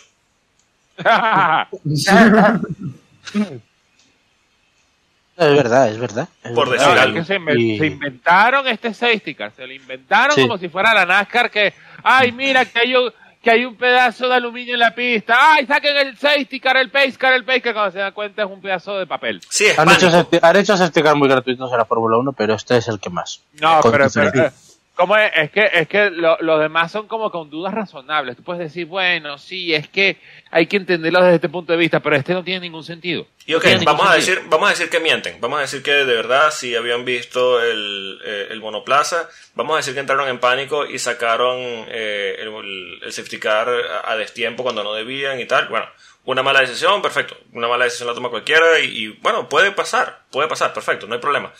Pero que tu respuesta oficial sea, es que no vemos el monoplaza, coño, Coño, por favor. coño. O sea, va- vamos, Dios. ¿de verdad? Ahora me siento muy seguro siendo un piloto de Fórmula 1. Ah, Por cierto, No para sé. cerrar, por cierto, para cerrar el tema de Red Bull, que lo estoy viendo por aquí, por supuesto, ya la prensa, la prensa latinoamericana ya está diciendo que todo es desobediencia. No, claro, pues. claro, claro. Claramente. ¿Cómo es? ¿Cómo es? Eh, ti- tienes que pasarte más tiempo por aquí, por Sudamérica, y eso es así Sí. como que no hace falta haberlo publicado. Ya por las declaraciones te dicen, no, a Checo le están haciendo la cama, a Checo tal cosa, a Checo tal... No, joder, mamá, es un huevo todo. Y después Spotify me pide que ponga el check de no, no, no, no, aquí no se dicen groserías. Bueno, que- que- hoy que- 100% más enfermos. Eh, exacto, hoy, está- hoy, hoy sí estamos enfermos, esto es todo. Que, se- que sepáis que Fernando Alonso, por cierto, ya volviendo al tema, eh, son es el único piloto que le han reinstaurado dos veces un resultado. Sí, bueno, ¿puedo, ¿puedo decir mi dato inútil de la semana? Adelante. Eh, Fernando Alonso no fue el primer piloto en llegar a 100 podios, pero sí fue el primer piloto en que durante su ceremonia de 100 podios le sacaron el podio y también fue el primer piloto que en su ceremonia de podios le sacaron el podio y después le devolvieron el podio. Ah, ese era. Se puede, Hablemos- decir, se puede decir que Fernando Alonso es el primer piloto en la historia en llegar dos veces a 100 podios en la Fórmula 1. ¡Eh, ¡Qué grande exacto, eres, también. ¡Qué grande eres! Y te, y te digo, Le o gustó sea, tanto darle 100 podios que le quisieron dar de vuelta. Claro, claro. te digo una cosa, Eh, eh, que No, bueno, yo, yo creo, yo creo que le dieron los 100 podios porque aparte de eso sacaron toda la, la fanfarria, 100 podios y el video y aquello en las redes sociales como que no hay que quitárselo. No, no podemos. Bueno, ya no gastamos una vale. pelota real para esto. Es- Eso es como los equipos que van a ganar algún campeonato y se sacan una franela y no lo ganan así. Las franelas terminan en el equipo. Igual, déjame cambiar un segundo al universo paralelo de que no le devolvían el podio a Fernando Alonso y voy a decir lo que iba a decir. Eh, si bien me emociona un montón eh, ver a Fernando en el podio por primera vez en tanto tiempo y, y- y verlo feliz, porque está realmente feliz y con tanta velocidad y con tanta capacidad, el hecho de que le haya ido tan bien en dos circuitos tan distintos, con diferencia de los Mercedes, de los Ferrari, este no, no, no, no va a ser el último podio de la temporada ni de cerca. No, no, Ah, no, no, no, no. ni de broma. O sea, escúchame. Fernando acaba delante de Raikkonen. Raikkonen son 100 Claro. Va a acabar delante segurísimo. Y te digo una cosa, el año tiene una pinta muy grande, demasiado grande a 2011. Red Bull Sí. imbatible, Fernando detrás. Bueno, lo que siguiente que vino fue 2012. Le debe una a, Fernan- a Fernando Alonso. Uf. Ah, bueno, eh, eh, encima contra Red Bull de nuevo. Ya, ya que seguimos hablando de Fernando, me acabo de tropezar con unas declaraciones, o parte de unas declaraciones que dice de él, no puedes aplicar un, una sanción 35 vueltas después de la parada. No, de hecho hay un apéndice del reglamento que hablaba de 25 minutos. Sí, eso desde sí. la sanción. Sí. Eso Lo de las vueltas yo no encontré ningún chequeo, pero lo de los 25 minutos sí. Sí, 25 minutos, que, eso... que lo que eso no, no se hubiera podido aplicar porque eran 25 minutos luego de que se de que se fija la sanción eh, tienen para informarle Sí. al piloto. Claro, y ahí claro. no, no, no entraba porque una vez que la fijaron o que, o que se Sí, ya enteraron se- de que ya se lo estaba y le notifican. empezaron a investigar, Sí, claro. era la anteúltima vuelta. Ahí fue cuando... Pero lo que mm, una cosa que, que se podría legislar eh, si quisieran, si a la FIA no le interesara no ser protagonista, que no les interesa para nada, es eh, lo de la, la diferencia precisamente de vueltas, que una acción que ocurre la vuelta 19 no se puede sancionar después de la carrera. Es verdad que eh, lucharías contra lo de las investigaciones post carrera. Es verdad que en ese sentido sería complicado, pero que no es de recibo lo que ha pasado hoy. O sea, porque al final es un error humano. Y Ah, bueno. otra cosa de la que no hemos hablado hoy tampoco, que es una puta vergüenza, que el resultado de una carrera se, deci- se decida en hora local, casi a la una de la mañana, en horario, por ejemplo, español, once y media, y en horario inglés, que al final es el que maneja la Fórmula 1, a las diez y media, cuatro horas después de la bandera cuadros. Sí. Eso se tendría que delimitar. Tendría que haber un máximo de dos horas, por ejemplo, después de la carrera, en la que tú puedes sancionar y tal, y si les falta gente que pongan más comisarios. Pero esto no puede ser tampoco, porque volvemos a la vieja historia. Liberty Media, Fórmula 1, tiene un proyecto, un deporte que funciona bien, y esta gente lo único que hace es emborronarlo y machacarlo con sus decisiones. La FIA lo único que hace es ahora mismo es, ir contra la Fórmula 1. Ahora, este dato no lo tengo, Sí. pero una sala de comisarios en un gran premio, pregunto por, por si alguien lo, lo sabe, alguno de ustedes, eh, ¿cuántos comisarios evalúan un gran premio cada gran premio? Cuatro, Son solo cuatro, cuatro comisarios. cinco. O sea, los, cuatro o cinco. En, en varios, espérate, lo tengo aquí porque tengo aquí el documento. Hay varios fines de semana que son cuatro, ¿vale? Pero, pero luego, por ejemplo, claro, esto sin quitar, o sea, eh, quitando el director de carrera, ¿vale? Mira, por ejemplo, en este fin de semana eh, tienes, a, bueno, eh, sí, cuatro, sí, eh, por ejemplo, en este fin de semana, Nish Shetty, Mathieu Remery, Enrique Bernoldi y Hassan Alabadel- Alabadali. Uno de cada federación territorial, creo, o sea, uno de Norteamérica, otro de Europa, otro de Asia y otro de Oceanía, de Arabia. Eh, ¿Cómo es? Y, y nos trajimos a Enrique Bernoldi, ¿en serio? Sí, bueno, bueno, eso ya, ya pff, hay bastante tela que cortar, pero yo creo que no, no terminaríamos hoy. Pero, Pero en ah, la- lo que es en, en el circuito, no en la sala, ¿eh? En el circuito son cuatro.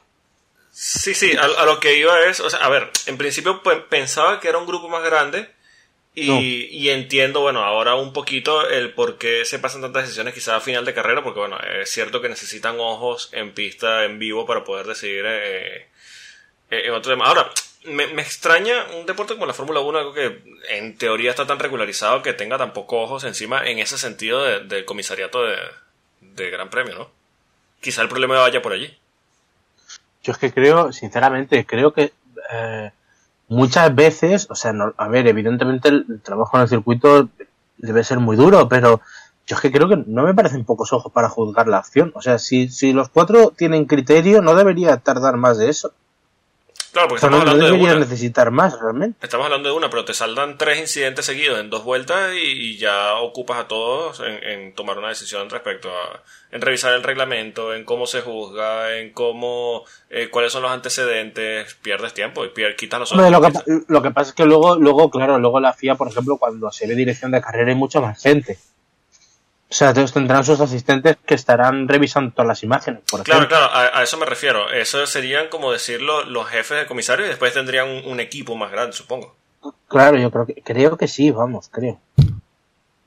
Interesante, es interesante averiguar eso porque no sé, me, me extrañaría que sean tan, tan pocos. Pero bueno, vamos, que pasamos ya a Mercedes, ¿les parece?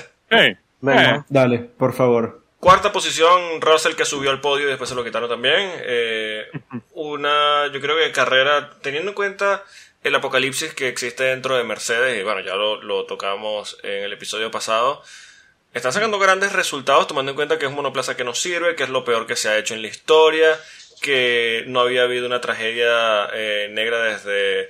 Eh. Cuidado, Desde- cuidado, Cuidado, cuidado, cuidado, cuidado, Lo digo, lo, lo digo, lo digo. Lo digo. No, No, no, no, no, no. no. cállese, No, no, cállese. Bueno, bueno, ya. se- entendió. Tápate los oídos. Lo, lo importante... Ya, Spotify, tápate los oídos. Se entendió, se entendió lo que quise decir. Bueno, que no había una tragedia de ese sentido desde ustedes saben ya cuándo. Entonces, eh, cuarto y quinto lugar me parece bastante aceptables. Y lo más curioso, y bueno, seré yo el que pegue el primer palo, pero Adelante. Ferrari, que en teoría viene de- del probablemente el mejor coche que han construido en la última década, bueno, probablemente no, del mejor coche que han construido en la última década, eh, no alcanza una Mercedes en Apocalipsis Zombie. Hombre, yo, ¿sabes lo que pasa? Claro, hay que, en Ferrari el problema es que hay que diferenciar entre Carlos Sainz y Charles Leclerc. Claro, ¿qué, qué- qué Ferrari queremos hablar? Pero Mercedes, yo creo, yo saco dos conclusiones. Una, no está mal la carrera. Sí, la porque pregunta, Russell la- cerca de Fernando. la pregunta de base sería en principio, ¿están tan mal como nos lo quieren vender? Yo creo que no.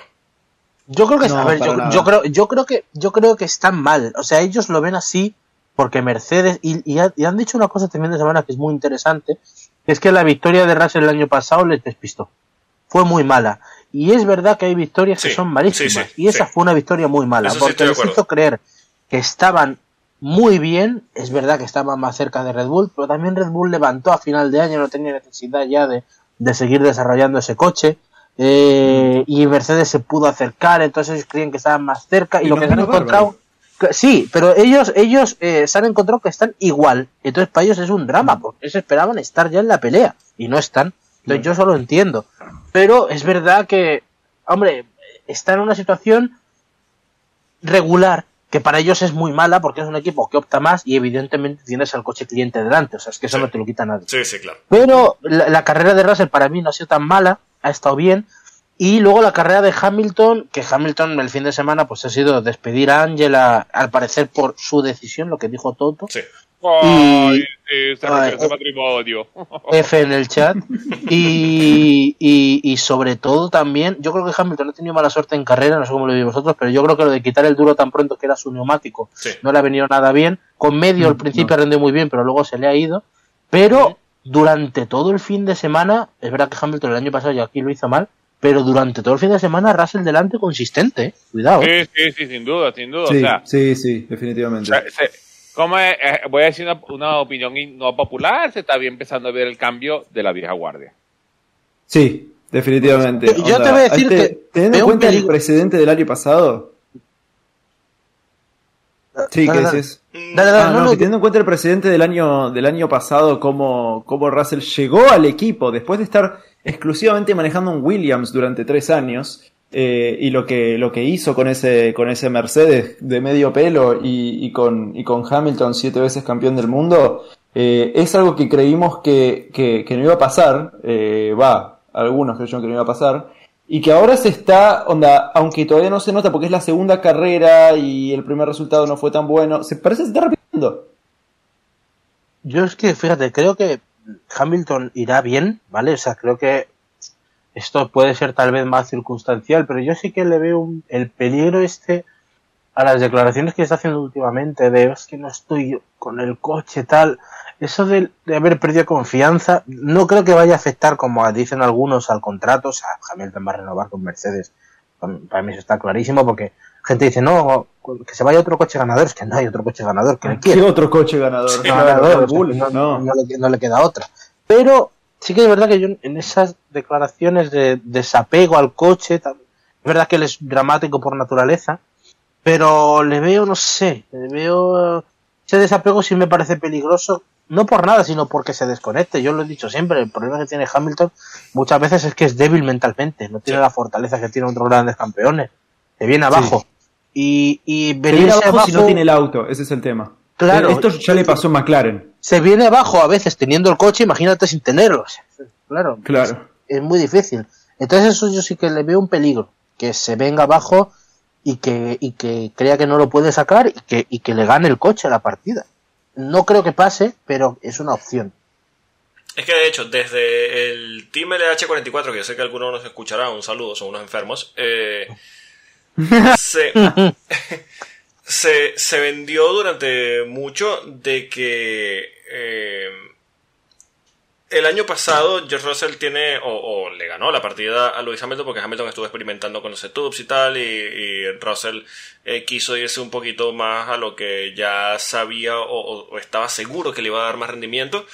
Y, bueno, esta forma de, de- de experimentar por parte de Hamilton lo, lo tenía un poquito con un coche más inestable y tal, pero no veo que este sea el caso eh, en este año. De hecho, durante la pretemporada hay unas declaraciones de Hamilton en las que dice que, bueno, que ya ha encontrado un poquito el equilibrio dentro de este monoplaza, a pesar de que siempre ha dicho que no se sentía cómodo. Y de que, bueno, que seguramente conseguiría mejores resultados o que iba a intentar conseguir mejores resultados, pero bueno, eh, un poquito lo que dice Rubén. Sigue estando Russell adelante de manera constante. ¿Verdad? Por- Porque, por ejemplo, fíjate, la diferencia con el año pasado es que eh, Hamilton estaba detrás. Verdad que por- aquí tuvo una, una- un mal gran premio, pero sobre todo tuvo mucha suerte Russell después de estas carreras. Pero a ritmo uf, el ritmo Hamilton solía destacar. Es verdad que, por ejemplo, yo estoy convencido, ¿eh? si Hamilton hoy le hubieran dado más vueltas con el duro y no hubiera ido a esticar, hubiera acabado delante de Russell, ¿vale? Creo, Sí. vamos, porque, porque va muy bien con esa goma. Pero mm, luego Lo pues, del safety está car con Ferrari también fue un problema. Claro, Sí. no, Ferrari, Ferrari, que ahora, ahora hablamos, para mí Ferrari Ahora lo- vamos a hablar de lo Ferrari. supera completamente, pero, pero sí, yo creo que, bueno, le ha venido, le ha venido mal, tenía tal vez un poco más ritmo, pero me preocupó sobre todo más el sábado, es que el sábado Hamilton no estuvo cerca de Russell, Mm.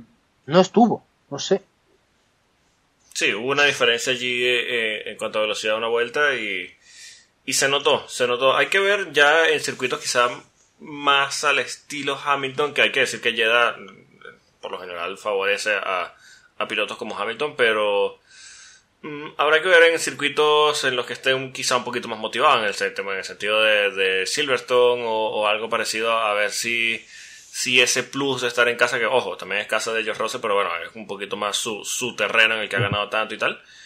Eh, si consigue ese plus, y bueno, habrá que ver la, la diferencia real entre ambos pilotos, pero lo cierto es que Russell está bastante a la altura. Existía esa pequeña duda de, oye, al final Russell es un gran talento, pero Hamilton es el gallo del equipo, el siete veces campeón, lo va a aplastar y tal, pero hasta ahora ha mantenido el pulso y bastante bien y, oye, no sé si es el momento del cambio de guardia porque es cierto que no es tan, a ver, cuarto y quinto lugar, hay que poner, hay que dimensionar las cosas, no es un mal resultado a pesar de que sí, ellos lógicamente quieren apuntar a victorias y a, y a luchar el, el título, pero no están luchando por grandes cosas, por una victoria, por decirlo así, como que se están matando ahora mismo Checo y, y Max. Y bueno, habría que verlos en ese escenario de, de que, bueno, ya lo hemos visto en otras oportunidades. Las buenas relaciones se acaban cuando empiezan a luchar por las grandes cosas. sí, sí. Sí, definitivamente. Nada que agregar. Vamos a hablar Bueno, de Ferrari. Polo, tu temba, venga. Sí, vamos, vamos a hablar de Ferrari. Eh, Carlos Sainz por delante de Charles Leclerc, yo, a mí me Ah, parece... eh, No, antes de hablar de Ferrari, antes de hablar de Ferrari, yo quiero traer mi dato inútil. adelante, Oh. por favor. Porque aparte de eso es un dato inútil, más inútil todavía porque es un dato inútil de industria. O sea, el dato inútil del mes casi. Exacto. Eh, esta semana, como mucha gente se puede dar cuenta en YouTube, eh, Ferrari levantó el veto de su nueva SUV Ferrari Puro Sangue. Sí, la pura sangre. Eh, de- básicamente, eh, dentro del universo de los SUV es la camioneta más este, ridícula que puedes comprar porque aparte de eso tiene un motor 6 litros V12. Sí, un buen V12, por Dios, una, una camioneta, por favor. Eh, exacto, va a costar 400 mil dólares, eso quiere decir que es más caro que un Rolls Royce, cualquier modelo. Y ya me di cuenta que la camioneta está eh, maldita, ¿Por qué? Ok. porque cuando, porque cuando la ves de lado, parece una un Mazda Mazda CX-30. MX-30. Ah, sí, por X- favor. Sí, sí, sí, Sí, verdad. sí, sí, O sí. sea, Ferrari se va a haber gastado mil millones de desarrollo para decir, sí, que se parezca a una Mazda por lado. Sí. Ponle Y un motor perdón, gigante. las puertas funcionan como Mazda RX8. ¿Qué?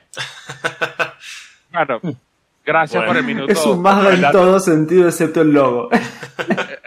Lo único cuando no aprende no hace prap, prap, prap, prap, prap, prap, prap, es lo único. No, es peor el sonido, pero bueno. Bueno, bueno, ahora sí, Leclerc y, y Sainz. Ok. Carlos Sainz. Ah, y perdón, antes Sí. de arrancar con, perdón, perdón, un último dato y ya te dejo rienda suelta para putear a Ferrari durante 20 minutos. No, bueno, Eh, sí, sí, dale, dale. ¿Cuántos puntos tiene Ferrari en total ahora? 26. ¿Cuántos puntos tiene Fernando Alonso? 30. Listo, adelante. Y- Seguro quiso mandar un saludo a Marco Mattiacci allí donde tú sabes, ¿no? Bueno. Pan culo. Bueno, sexta posición para Carlos Sainz y séptima posición para Charles Leclerc. Yo creo que, bueno, podemos englobar eh, a ambos pilotos de, de Ferrari porque han sido carreras eh, similares. Errores por parte de. Charles Leclerc, eh, una buena carrera por parte de Carlos Sainz, un buen ritmo eh, tomando en cuenta lo que tiene entre manos. Hay que decir que este Ferrari no es el Ferrari del año pasado. Es un Ferrari bastante fallón, es un Ferrari poco fiable. Es un Ferrari rápido a una vuelta, pero no es un Ferrari que está para ganar carreras. En cuanto al tema estratégico, me parece que Ferrari lo ha hecho bastante bien.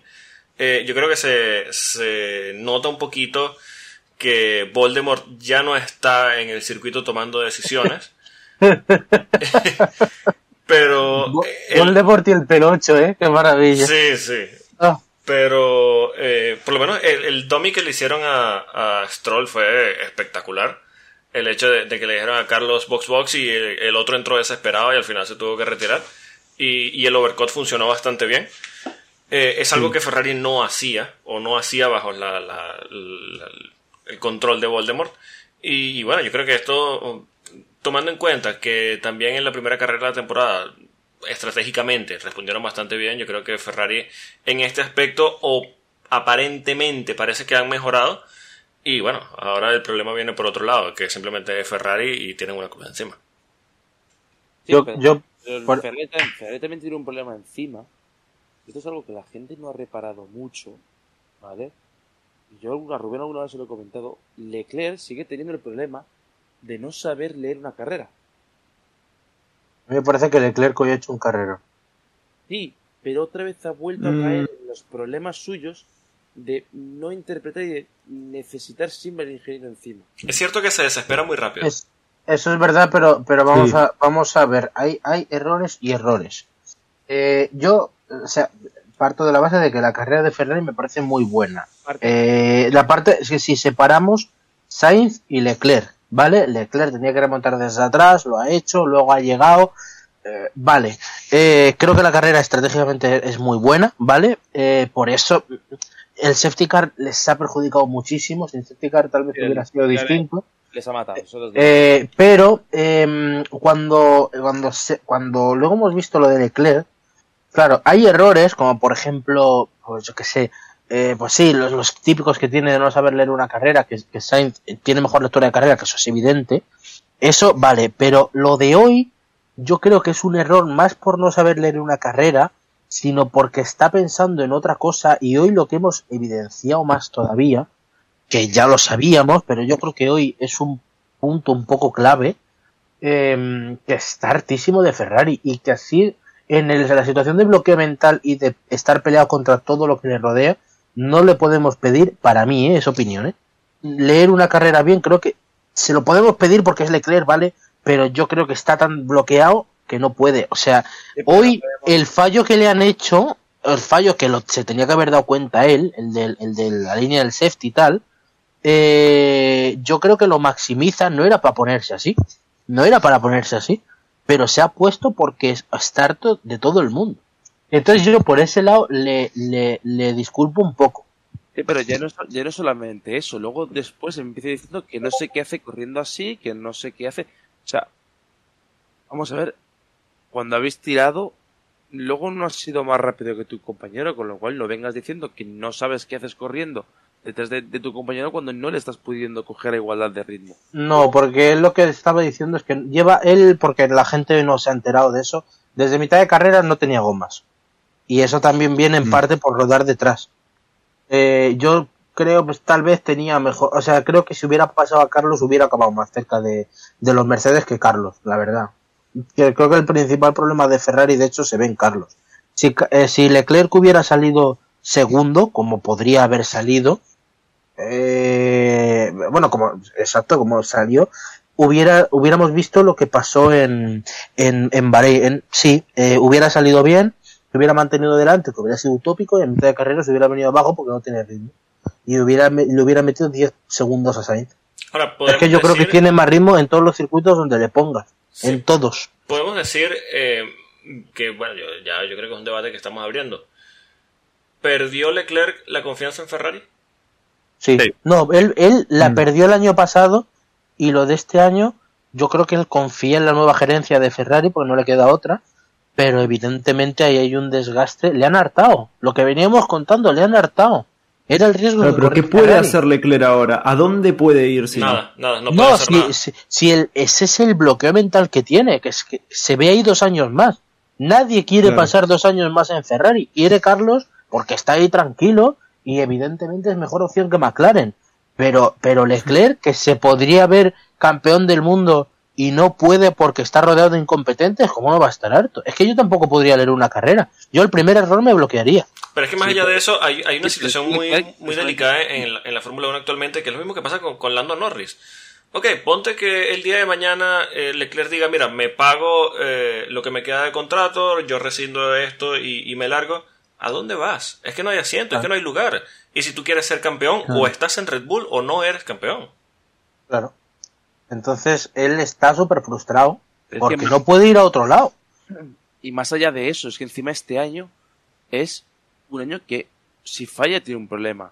Porque le han puesto a su gente. Sí, sí, correcto. Mm, no, no, como su gente. O sea, ¿Va a no ser? olvidemos que Fred va a ser es quien Ah, le no, lleva- no, sí, pero escúchame, no estoy nada de acuerdo. O sea, es que, Fer, por Rubén. ejemplo, escúchame, Fer, o sea, nadie me puede decir a mí que Leclerc nos ha pasado por la piedra Sainz en los dos grandes premios que ha corrido. Sí, si se los ha pasado. Se lo ha zampado y, la- y estamos otra vez con que la clasificación Rubén, no refleja Rubén, lo que hay. no, Rubén, Rubén, no me estoy refiriendo a que Ferrer esté ayudando a Leclerc. No me estoy refiriendo a eso, me estoy refiriendo. Te están haciendo el equipo a tu medida, es decir, te están poniendo a la gente que, eh, que tú conoces, que sabes cómo funcionan y que, y que sabes lo, lo que tienen que hacer. Y, y ellos saben lo que tú necesitas. Si tú no rindes, tienes un problema. Es que él está rindiendo. Es que él está rindiendo. Es que aquí no hay una Ya, pero de que, de que Charles Leclerc no rinde. Es que Charles Leclerc está rindiendo. Es que hizo un vueltón en Bahrein de clasificación. Ha hecho un vueltón aquí. Rompió cuando estaba segundo, que eso para Red Bull, o sea, Ferrari, era, bueno, habiendo llegado a estar segundo en Bahrein, que eso para Ferrari es irreal. Y aquí estaba duodécimo y ha llegado hasta donde ha podido haciendo una muy buena carrera de salida. Eh, yo lo que creo es que eh, está frustrado este año no tanto tal vez de la gente que le rodea que tal vez también sino sobre todo de que él se ha visto de un coche que podía ser campeón al cuarto coche de la parrilla. Y él tiene ambición otros no la tienen. Él tiene esa ambición de ganar. Y yo entiendo por ejemplo que Carlos Sainz esté tranquilo porque Carlos Sainz todavía no ha tenido ritmo de campeón en Ferrari pero es que Leclerc sí. Y Leclerc se está viendo que se le va el tiempo, que es que se le va. O sea, yo es que de verdad, no sé, yo, yo creo que Leclerc es ahora mismo, de las dos carreras que llevamos, top 5 de, la, top 5 de lo que hemos visto, fácil, y top 3. Tal vez Verstappen, Alonso y él. Tal Sí. vez, ¿eh? Sí, sí, sí. Verstappen, Alonso y él, pero ¿cuál es, la, ¿cuál es la realidad? Que te metes en la clasificación, vas aquí, resultados. Clasificación de pilotos, Carlos Sainz 20 puntos, Charles Leclerc 6. Es que claro, a ver, ¿cómo te comes esto? ¿Cómo Claro, te lo comes? Es al que no, final- no se puede, o sea, Al final Leclerc no es- puntuó en, en- Ponle guasacaca, ya está y te lo come. pero es que tampoco. Leclerc está es atrás. Sí, pero es que tampoco ahí donde está el detalle. Ajá, ok, se, se, se rinde, dije ya, ya no puedo más con esta cosa roja, me voy. ¿Para dónde se va? No, sí, sí, Claro, sí, es estamos, de problema. acuerdo, estamos de acuerdo en que no puede irse, pero eso también te frustra más, es el punto que yo quiero decir. Se frustra más porque, porque ve que, que la situación no cambia, vale, sí, la estrategia ahora es mucho mejor, Ferrari da un paso adelante innegable, o sea, las dos estrategias que lleva Ferrari son perfectas, la verdad, pero claro, es que el coche es cuarto ahora. Es que ha vuelto, eh, eh, eh, es en- eh. en su papel, es que ha vuelto a 2021, ¿eh? Leclerc, ¿eh? Sí, sí. Sí, sí, es, sí, que, sí. es que lo que yo digo, y no me importa, lo que pasa es que el, el problema siempre estuvo ahí, lo que pasa es que lo que era demasiado evidente era con las sesiones de clasificación, perdón, con, la, con las paradas. Y entonces ahora que las paradas son inmaculadas, que ya te puedo hacer un double stack sin problema, que escondía a Iñaki, que esto, que aquello, que el otro, ahora que sigue siendo el cuarto coche de la pista. Bueno, Ahora, a- hablando- Iñaki- Tienen que desarrollar mucho este auto si quieren ser Sí, sí. competitivos. Porque es una filosofía que funciona, ya lo demostraron. Eh, pero, ¿por qué carajo se quedaron tan atrás? Y porque estuvieron concentrados quizá tus- sus esfuerzos en, eh, en mejorar lo que es la estructura del equipo. Y ahora que tienen la estructura, tienen que volver a concentrarse en el auto. Yo creo que es un auto que puede llegar a ganar de vuelta. Pero le hace falta mucho, mucho. Estoy, estoy, estoy de acuerdo. A Iñaki, a Iñaki ma- más que tenerlo escondido, lo, lo que he hecho este, por este fin de semana ha sido llevárselo a Sebri. Sí. Sí, sí. Mm. Pero Porque porque han tenido algunos momentos que parecía que estaba Iñaki Rueda por ahí pulando. No, lo vieron no, en lo descartaría, ¿eh? No, no lo descartaría. En ese, en ese momento que decides poner los dos GTs de, de- de tu equipo delante de los dos eh, eh, Hypercar en boxes, algo muy Sí. Iñaki Rueda. Es algo muy Dema- Ferrari. demasiado Iñaki Rueda, demasiado Iñaki Rueda. Tiene, tiene Yo- su yo- No hay nadie más que podría hacer eso. Yo, yo quiero insistir en que estoy muy de acuerdo en eso que, que ha dicho Ryan, porque puede ser que efectivamente se hayan centrado en esto y el coche lo hayan dejado apar- aparcado. Pensaban que les iba a valer de primera si no les vale. Pero la realidad es que hoy Mercedes estaba adelante. Leclerc está sacando más partido del que tiene el coche en clasificación y lo hizo el, el domingo de Bahrein. A lo mejor el coche el domingo de Bahrein estaba para quedar detrás de los Mercedes. Ahora, en el tema. Bueno, quién sabe. Eh, aquí este circuito no se les estaba dando bien y, y es lo que hay, es lo que hay. Y, y- y Eh, lo, lo que Leclerc, pasa, lo, lo que pasa con el asunto de Leclerc es que si de verdad lo que dice Ryan es verdad, entonces a Leclerc lo único que le queda es sobremanejar el coche. Claro, Llevarlo, sí. a, llevarlo al absoluto límite de lo que se puede llevar ese coche. Algo así como Sí. lo hace Fernando Alonso en su época Sí. en Ferrari. Sí, sí, sí. No, Pero el y- problema es que Charles Leclerc no tiene esa capacidad mental de poder llevar ese coche al sobrelímite. ¿Por yo- qué? yo- nada de Porque- acuerdo. ¿eh? Porque cuando lo hace, entonces le pasan las cosas como Francia. Pero no estoy de acuerdo, ¿eh? Para mí, para mí, de hecho, lo que está haciendo Leclerc en estos años en Ferrari es sobreconducir el coche continuamente y llevar al equipo encima. Es Sí, que yo creo una que... Cosa, una cosa es, una, eh, ya va, Rubén, una cosa es sobreconducirlo y otra cosa es llevarlo al límite. Es que yo creo que lo ha llevado al límite. No, llevarlo al límite, llevarlo al límite fue lo que hizo Alonso con Ferrari. Eso es llevarlo al límite. Sí, bueno, pero eso te sale... Bueno, sinceramente... Mí- Porque para- literalmente el coche de ese año era el coche de los picapiedras. Sí, bueno, eh, eso hizo, eso hizo en 2021. En 2021 muchos días, muchos días, ese coche no estaba para lo que tal y, y lo llevó. O sea, el año de, el año de, yo creo que ese año de Leclerc es lo más parecido que yo he visto a un Fernando Alonso 2012, un coche que era un desastre absoluto y él le sacaba partido continuamente. En 2022, bueno, pues el equipo no estaba, él luego ya tampoco estaba. Eh, es verdad, es que es verdad que tiene esos problemas de, de lectura de carrera, pero, pero yo incido mucho en lo que es la mentalidad y no considero que Leclerc sea un piloto frágil, simplemente eh, No, está, se, se está superado, está superado por Ferrari y es normal. se Claro, sería es que- es cualquiera. que- Es que hay muchos pilotos que pasaron por Ferrari que literalmente terminaron cansados mentalmente de Ferrari. A, a Vettel O sea- le pasó en el 2018 en Alemania. Pero escúchame, Sí, si, Alain, Fernando si Alonso. Alain- Alain Prost pudo con Senna, ¿vale? Pudo no ganar esa batalla mental, pero la sobrellevó hasta el punto de más o menos empatarla los dos. Tenían cada uno sus cosas. Y no pudo con Ferrari. Estamos hablando de, estamos hablando de eso. Entonces, por eso yo ta- no le pido a Leclerc, entiendo que en algunos momentos rinda menos, porque él sobrerinde, sobrerinde porque es la realidad, por mucho que aquí en España quieran vender otra cosa algunos, Sí. se está fundiendo a Carlos Sainz, lo está fundiendo como quiere, como quiere, ¿eh? Pero hay días que no te sale y, y, y, la realidad te supera y Ferrari la ha superado hace tiempo. Ferrari le superó el año pasado con, con el tema de Binotto y tal, y este año simplemente yo una mezcla, no está y arrastra lo del año pasado y ve que Sí, eh, estaba, eh, estaba que, que era campeón del mundo en, en Australia y de repente está con el cuarto coche. Es que eso es muy eh, duro. ¿eh? Claro, lo que pasa es que este año a Leclerc lo que le, lo que le está pasando es el PTCD de lo que le pasó el año pasado.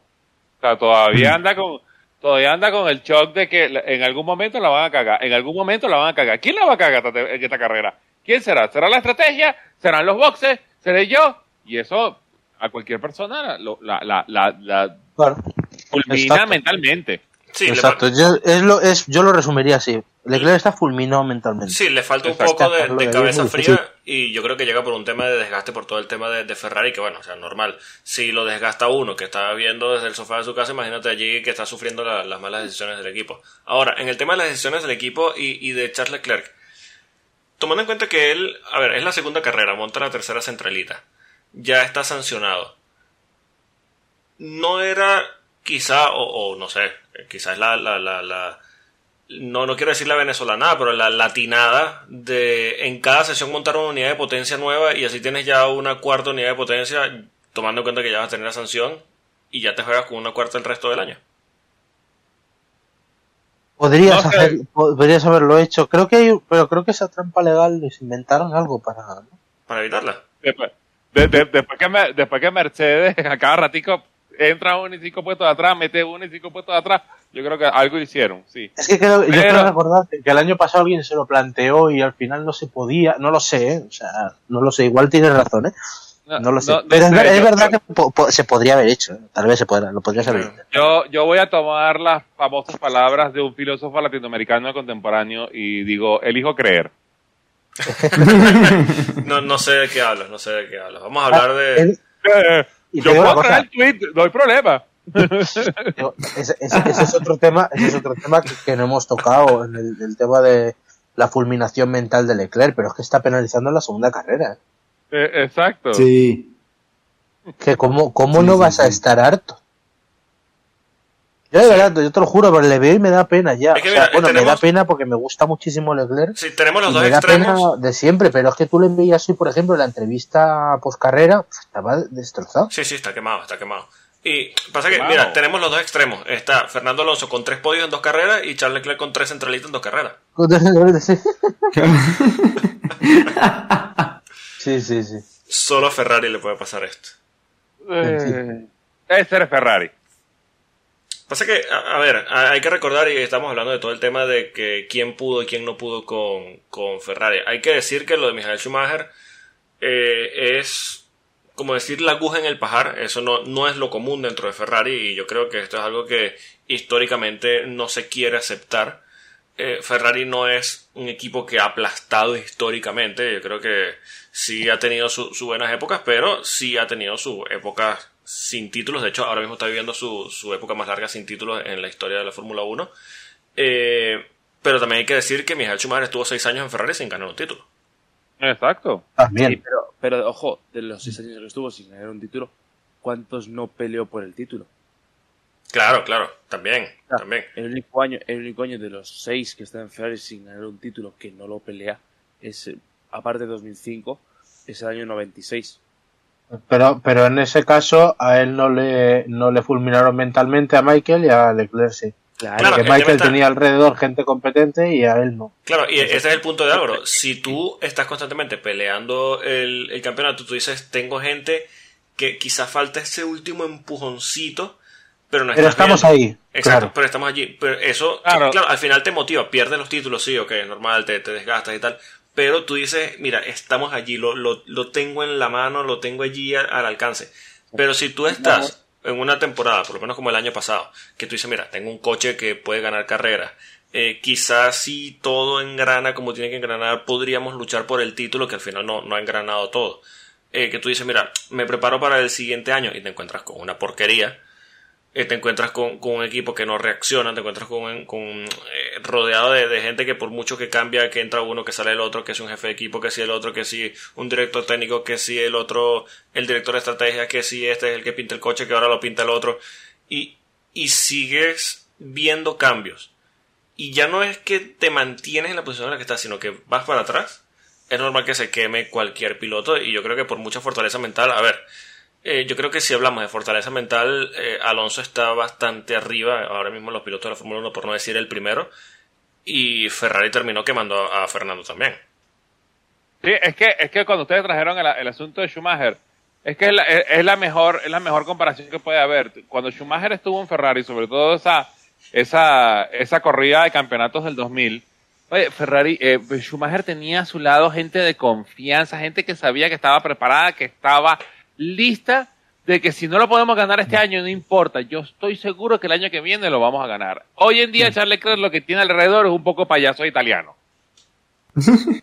Que ojo, ojo, suizo. si tú comparas el Ferrari estructuralmente de hoy, y ya no hablo de Iñaki Rueda, pero si tú eh, comparas al, al Ferrari estructuralmente persona a persona de hoy, con el de quizás hace unos 6, 7 años, yo creo que el de hoy es bastante mejor. Pero siguen estando bastante atrás de los demás porque siguen insistiendo en este modelo italiano que claramente no funciona. A ver, ahora eh, han cedido un poquito y, ya no tienen un, jefe de equipo que no sea italiano, pero eh, ya salen informaciones de Italia de que no tiene el control que tienen otros jefes de equipo sí italiano. No creo que sea casualidad.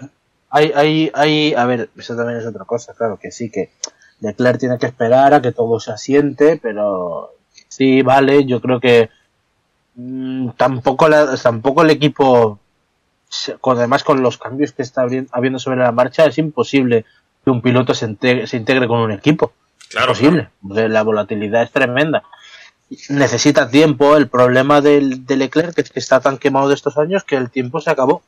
Exacto. Y todavía Sí. le queda un año de contrato. Leclerc necesita ver algo ya y Ferrari no está para dárselo ya.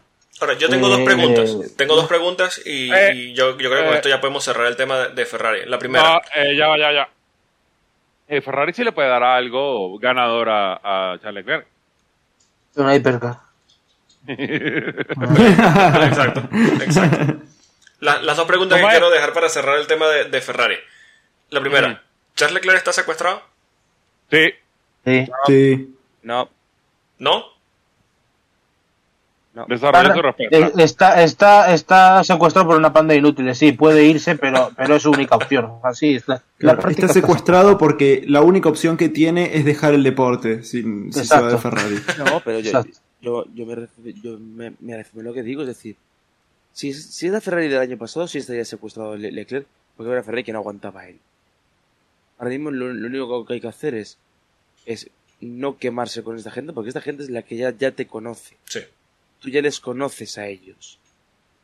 Pero es que tú partes de la base como si tuviera, o sea, como si Leclerc hubiera llegado ahora mismo a Ferrari. No, Pero es que él lleva cuatro años en Ferrari y conoce de sobra el cinco que es eso. Vale, pero es que esta Ferrari no es la Ferrari de Mattia Binotto.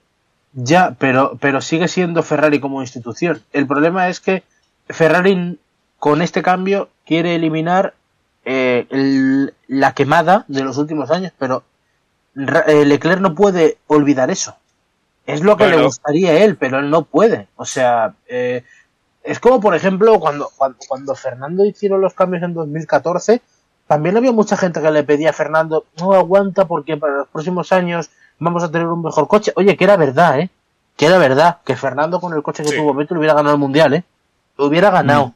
Lo hubiera ganado. Sí, con, pero, y también, pero perdón, a Fernando también le dijeron lo mismo, de que aguanta que vamos a tener un mejor Claro. Coche en el 2015, en el 2016, Claro, en el 2017. Sí, pero, pero tú sabías que McLaren era un desastre, pero Ferrari en, do- en 2014 cuando hubo el cambio precisamente de Matiachi, eh, que tuvo la, pues eso, tuvo el, estaba con el tema de la renovación y tal, y cuando ya cambió a McLaren Honda porque estaba harto y prefería, mm, que él no quería ser segundo, tercero, cuarto, él quería ganar, entonces se fue, y la gente, mucha gente le echaba en cara, ¿por qué no te quedas en Ferrari? Porque tienen proyecto, estaba tan quemado Fernando que le importaba una mierda el proyecto. Sí. No le, no le importaba nada, que me cuenta, sois todos unos inútiles, os llevo carrileando cuatro años aquí y casi gano un mundial, el más prestigioso de la historia, porque no tenía coche y casi lo gano, y me vais a contar a mí de proyecto. Pues Leclerc está un poco igual. Leclerc está en la misma situación, solo que Leclerc no ha llegado a pelear por el título, pero, pero lo tuvo el año pasado, lo tuvo cerca. Y, y Bueno, está pobre. igual, le puede, le puede pintar, va a ser al, al- a Leclerc todos los pájaros en el aire que quiera y todos los castillos, y qué bien nos va a ir, pero la, la quemada no se la quita nadie ya, a Leclerc, por desgracia, no se la va a quitar nadie.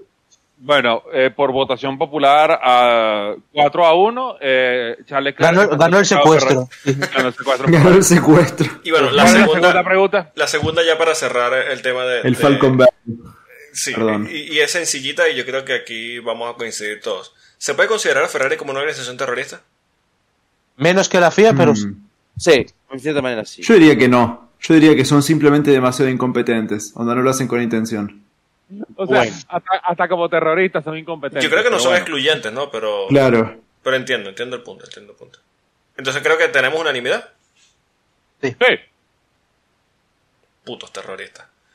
Un saludo, un saludo Hablamos a, de Alpine. un saludo a la gente de, de Radio Ma- Marane- Maranelo, que seguro que mañana nos sí. Sí, No, sí, sí. Ah, Radio sí, Maranelo escucho en vivo. En vivo. En vivo. Entonces sale Yo- en vivo ahorita en Radio Maranelo. Yo Nos quiero... ahora el, el no- despiertos. el- el novio de la mujer de Iñaki Rueda al lado en la cama está escuchando. Exactamente. exacto. Exactamente. Eh, ¿Hablamos decir- del? No, seguimos. Yo quiero decir, para ya cerrar con Ferrari, gente de Radio El Maranelo, nuestros intereses son sus intereses, así que no nos odien por decir que son los terroristas. Ajá, vamos a hablar de Alpine, Esteban Ocon y Pierre Gasly. Oh, vamos a hablar de Alpine. No se mataron. No, no, no, Se no, no, no, es que a a, eso, Alpine. Oficialmente, algunos hemos perdido una apuesta. exacto, eso a eso, sí. a eso Sí. quería llegar. ¿Quedó alguien o ya perdimos todos? Todos, No, creo que todos, todo. creo que todos, porque habíamos apostado que Alpine explotaba todo cuando llegáramos a Jeddah y ojo, Cuando yo vi que estos dos estaban cruzados en pista luchando por posición, que estaban a medio segundo de Sí, diferencia, aquí yo está. también lo pensé. Yo también lo Aquí- pensé. Ya, Aquí fue esto, ya, ya está. No sé por qué el director de carrera no se enfocó en ellos. Bueno, al final no pasó nada. Pero yo nada. le debe haber tirado de la correa o con. Sí, yo creo que Control de Carrera dijo, mira, si nosotros enfocamos esto, vamos a ver una desgracia, no queremos transmitir esto en vivo, En vamos a- vivo. que pase lo que tenga que pasar y si no se muere nadie ponemos una repetición. Y bueno, al final no pasó nada, me extrañó, me extrañó. Y aparte, y aparte no, no solamente no ha pasado nada así, sino realmente la carrera de Alpine tampoco da para hablar, porque octavo, noveno, pero un octavo, un noveno, porque eso en el cuarto coche. Sí. Tampoco nada. Te digo una, te digo una cosa, eh, Alpine, bueno, eh, a O- Ocon hay que decir que ha, ha repetido aquí lo de poner el culo con todos menos con su compañero, porque siempre que lo han intentado pasar no ha hecho nada, Sí. pero, pero bueno, si hubiera sido Gasly probablemente ¿Cómo hubiera sido otra ¿Cómo cosa. es? ¿Cómo es? Esteban, defiende como un león. Pase acá adelante. Sí. Un fin de semana, te diré, de más a menos, porque hubo un momento del fin de semana que estaban sorprendentemente bien. Cosa rara, eh, pero sí, no están tan lejos, ¿eh? Yo no sé qué demonios hicieron en la pretemporada que se escondieron, pero no están tan lejos. Sí, pero Son el, son el quinto coche fácil porque tú miras detrás, no hay nadie que tenga el ritmo de Alpine. pero ¿no te da la impresión de que han terminado octavo, noveno por inercia? Sí, Pues claro. sí, sí, claro, por eso, porque no hay nadie detrás y delante les falta un poco para llegar a Claro, Mercedes. eh, eh, y, y hay que tomar en consideración de que como el señor Strulovich no terminó la carrera, entonces deberían ser novenos No, y décimos. Claro, claro, claro. claro. Claro, la zona media, la zona media pelea por P11. Ahí Sí. está. Ahí está. Sí, La zona media ya no tiene puntos, Sí. no importa qué es lo ah, que intenten hacer, ya está. Hay una cosa que es evidente, Red Bull es el mejor coche, Aston Martin es el segundo mejor coche, a partir de ahí Mercedes y Ferrari tal vez se turnen en el tercero, yo creo que Mercedes está por delante de Ferrari, depende, Mm. no sé, bueno, Ferrari, de- depende, es que no sé, pa- para mí En clasificación Ferrari en carrera Mercedes, estamos sí, bien? eh, Sí. sí, exactamente, luego el Listo. quinto es Alpine, y yo creo que el sexto sería Haas, Sí. creo, y luego ya El para- séptimo es Alfa Tauri. No, el séptimo Sí. es Williams. El- séptimo sí, sí, el séptimo es Williams, el octavo sería McLaren Alfa Tauri, No, Alfa Tauri. Eh, No, perdón, no. Alfa Romeo, Alfa Romeo. Alfa Romeo. Es que no sé, Después es que- el noveno es eh, McLaren y el décimo, décimo. es Alfa Tauri. Yo creo que- Alfa Tauri y, y, y- y- como el puesto de farolillo. ¿Sabes Sí. lo que pasa? Que yo, yo a McLaren la subo porque me parece que más allá de los ritmos de fiabilidad, el ritmo es interesante.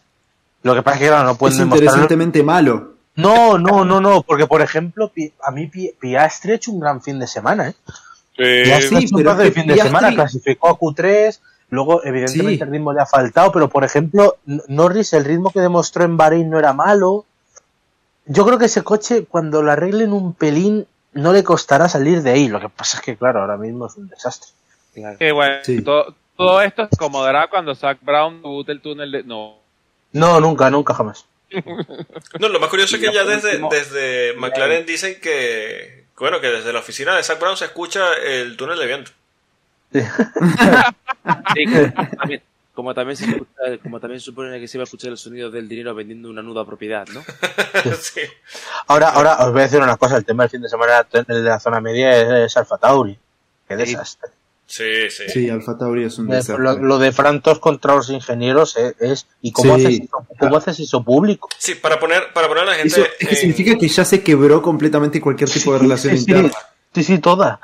Sí, ya no. eh, a ver, no es un tema de. eh, A ver, estoy buscando aquí las declaraciones. No, no es tanto un tema de que tú puedes decir, mira, sí, el equipo tiene dificultades eh, y todo lo que tú quieras, pero ya que salga abiertamente el jefe de equipo diciendo que no confía en el trabajo de los ingenieros, pff, ya Que- que- creo que era algo así como que los ingenieros le decían que el coche estaba bien, que los Sí, datos ver, estaban ver, bien, ajá, que la- mejorarán, las tengo aquí. luego en pista no se veía nada. Sí, las tengo aquí, las tengo aquí. Eh, la- son declaraciones de Franz Tost, hay que decir, para eh, quien no le suene el nombre, es el jefe de equipo de Alfa Tauri. Eh, O, o como diría, o como diría Lewis Hamilton, ¿quién? ¿Quién? Ajá. Eh, esto lo dice el jefe de equipo de Alfa Tauri, eh. Ojo, segunda carrera de la temporada. Dice, los ingenieros me dicen que hicimos eh, un buen progreso durante la pretemporada, pero ya no confío en ellos. solo quiero ver eh, tiempos de vuelta y eso es lo único que cuenta. Durante, la, durante el invierno eh, me dijeron el, el coche es fantástico, hicimos un gran progreso, o sea, progresamos mucho. Ahora llegamos a Bahrein y estamos en ningún sitio. Hombre, los, es que los datos le dan la razón. Es que ese coche está en tierra de nadie. Sí. Claro, a ver, pero tú Sí, puedes sí, tener ese un coche, coche, está atrás. tú puedes tener un coche que es un desastre, pero tienes que decir, bueno, está bien, eh, lo- un poquito lo que está diciendo eh, Mercedes, abrir el paraguas. Mira, eh, claramente los datos no coinciden, esto no tenemos que trabajar mucho para mejorar. Y. Polo, Polo, Polo, le estás dando mucha vuelta a Frantos. Frantos no tiene filtro. Sí, sí, claro, pero ¿sabes por qué eh, pienso yo que está soltando esto así? Porque hay que decir, históricamente Frantos no ha atacado hacia el equipo nunca. Ha No, sido no, bastante en no, y eso que está con ese equipo desde siempre. No, es que normalmente Frantos ataca a los pilotos, pero como los pilotos no están haciendo el papel, entonces bueno. Sí, es que a Frantos... voltear Yo creo que desde el que viene. 2020, desde el 2020, desde el primer año de Alfa Tauri, que estuvieron muy bien realmente en el 2020, Sí. eh, fueron en caída, en, pero en picada. Pero, pero ¿sabes qué Ha, esto? ha coincidido con el plan de alejarse de Red Bull, de hacer su Exacto. propio coche. No, pero ¿sabes, ¿sabes a qué me suena Claro, esto? ¿Sabes se me- alejaron en todo sentido de Red Bull. A mí esto me suena, a mí esto me suena a que, a ver, de nuevo, partiendo de la base de que él nunca ha sido de atacar así al equipo, sí ha tenido alguna que otra declaración fuerte contra eh, alguno de sus pilotos y tal, pero a mí me suena a que Frantos sabe que sí se va a vender ese equipo. Y está quemando los puentes Mm. como que ya, ya está, ya fue. Hombre, yo, yo te voy a decir una ser. cosa. A mí, no- a mí no me parece para nada una coincidencia que venga después de los rumores de, de venta. Sí, sí, sí, claramente, claramente. Y a eso apunto. A ver, Sí. yo creo que Frantos ya sabe que esto ya no, no da para más y dice, bueno, ya, ya esto al carajo. Bueno, en, en- en- en como en ese caso eh, hago el, el anuncio público. El señor Michael Andretti lo están esperando en el teléfono blanco. Gracias. Sí, sí. Sí, sí, sí, claramente. Tele- teléfono pasa. rojo, volamos hasta Faenza, ¿no? Exacto, sí, sí, sí. ¿Dónde firmo? Pero bueno, más allá de, todo el tema de Alfa Tauri, que me parece durísimo, durísimo que esto venga de las declaraciones de- del jefe de equipo, que básicamente, bueno, básicamente no, que diga directamente que no confía en sus ingenieros. Eh, nada, por cerrar eh, el tema de los puntos, eh, yo creo que, bueno, carrera sobria que había Magnussen porque no se vio en toda la carrera. Eh, pero bueno, al final eh, es una noticia bastante positiva que, que estén luchando por meterse ahí en los puntos, porque además Hulkenberg terminó en decimosegunda posición, solo seis segundos detrás de, de su compañero, así que, bueno, Ah, na- na- na- nada mal para un piloto que ya conocía el circuito. Exactamente. sí, exacto, exacto. Y que el año pasado, y que el año pasado rascó puntos en esta pista. Sí, sí. Con un coche, con un coche bastante peor que, que el que lleva ahora. Entonces yo no sé, qué- yo no sé qué, qué- qué es peor, que Hulkenberg termine a 6 segundos de, de Magnussen o que la semana que viene no vamos a tener que calar a Gunther Steiner como comentarista de Fox para la carrera de NASCAR en Circuito de las Américas. Sí. Eso va a ser tan maravilloso como desastroso. Fox match my door. Pero, Fox, Fox lo ha hecho mal. Porque ¿Por qué? Gunther, porque Gunther Steiner es italiano. Sí, pero ahora está en Gunther NASCAR. está de- Espera, espera. Espera, déjame terminar. Haberlo juntado con Max Papis. Sí. No. Imagínate una transmisión de ese estilo. Claro.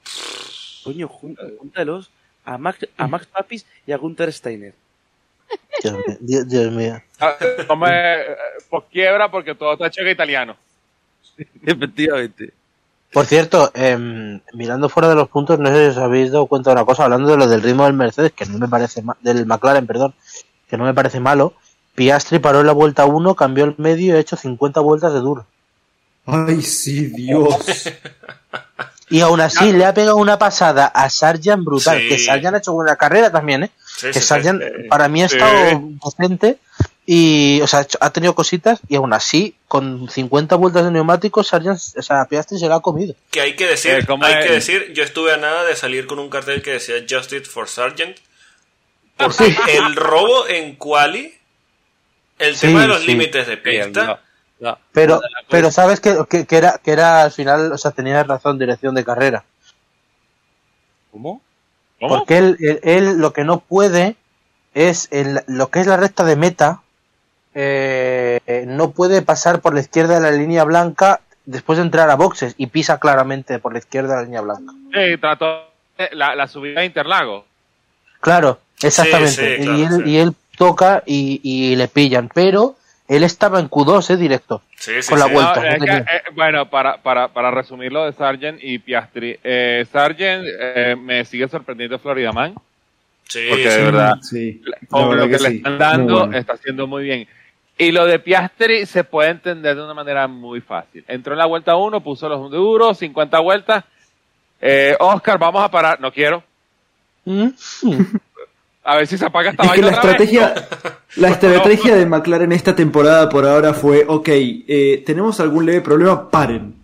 Paremos, cambiamos los neumáticos. Pero- pero Carreras a que- nueve paradas Mac- hechas por Sí, McLaren. McLaren es el meme Ni de en, Panic. ni en- ni en el safety car, ¿eh? Ha, ha cambiado. ¿eh? Nada, nada, nada. Sí, sí, es una, es una sacadez.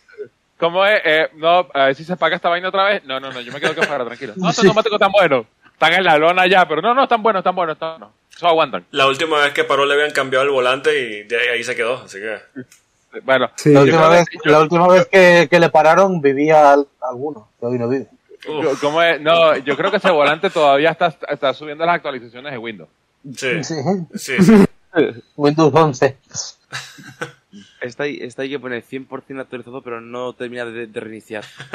Eh, bueno, exacto. Instalando Por actualizaciones. cierto, una, una cosita que como esto a veces pasa desapercibido, eh, también fuera de la zona de puntos, en el Farromeo Azul se está comiendo a botas. ¿eh? O como, pre- como algunos preveíamos. Sí, sí. Sí. De hecho, para mí hoy, la, fuera, fuera de zona de puntos, la carrera buena ha sido la, la- la de Yuki Tsunoda, que salía atrás. También. Sí, Sí, viendo. que salía del fondo y... Sí, sí. Sí. Aprovechando, si no estoy equivocado, el safety car se ha colocado ahí y ha pelado bien hasta el final con Magnussen por los puntos. Sí, sí, sí. Es mal.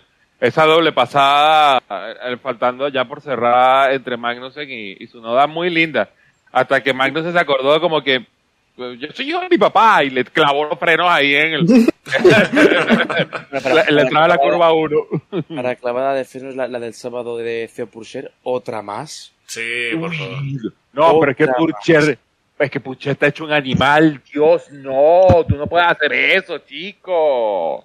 Vaya fin de semana de Purcher, madre de Dios. Sí, sí. ya- si quieres, si quieres ganar F2, no, así no, hermano.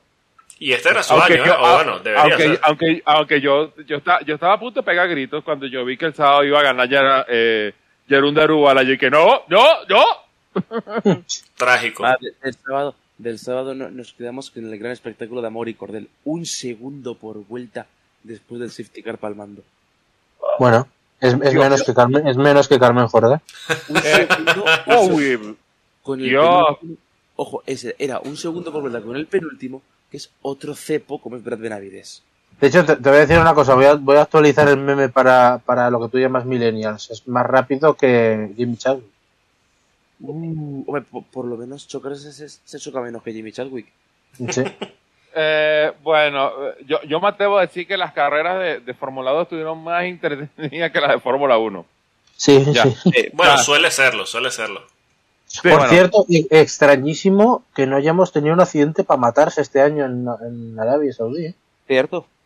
Eh, ¿Cómo es la, la gente de- del circuito? O por accidente o por misiles. No, Sí. este, la gente del circuito negoció temprano con los rebeldes yemeníes y dijo, mira, el fin de semana no. Bueno, en digo una cosa, en eso no hemos hablado del tema de Haas también, que le han acusado de venta de armas a Maravilloso. los rusos.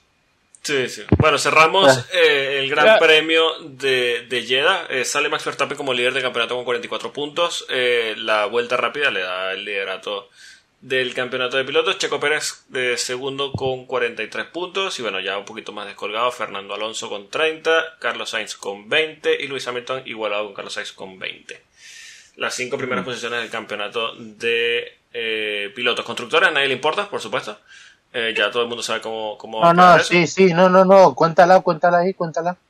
¿También lo quieres A contar? mí me- sí, sí, a mí me interesa, sí, para, para leerte decir, para oírte decir Ferrari. Por lo- a ver, ¿dónde está Ferrari? Espera, que bajo, que bajo, que bajo. Ahí está. Eh, ajá, sí, Primera posición. Con 83 puntos, bueno, 85, perdón. 87, 87. 87. 42, sí, 87. sí, sí. Red Sí, Bull con Martin 86. 38, Ah, ah. Mercedes 38, Ferrari 26. Por lo menos no lo va a conseguir, no, no, no lo va a alcanzar, creo. Espero. Y perdón, ¿saben por qué está Aston Martin adelante de Mercedes? Porque ¿Por Aston? Martin tiene dos podios y Mercedes cero. Nada, es- Eh, porque, porque Aston Martin decidió elegir creer. claro, eligió creer. Por cierto, una cosita que no, que no he dicho, eh, hablando de Aston Martin, de Stroll, que es verdad que bueno, como, no como de Strollovich, como no ha terminado la carrera, pero la pasada que le hace a Sainz en la primera Sí, el vuelta, exterior, por favor. ¡Por Por favor! Ya pa- Un de- dejó de ser un- una cachetada y fue un escupitajo a la cara ya directamente. ¡Ciérralo, Polo, que no estamos durmiendo!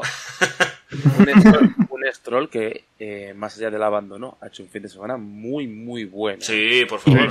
Confirmando, confirmando lo que se está viendo de, de su línea ascendente ya incluso el año pasado y lo que vimos en Bahrein y confirmando con eso que el Aston Martin es, es, como que está diciendo el segundo mejor coche de la parrilla. Que de nuevo hay que poner en contexto el gran fin de semana o, o la gran carrera que hizo en Bahrein con una mano. Efectivamente. Y- Sí, y así- ¿tiene otra bomba?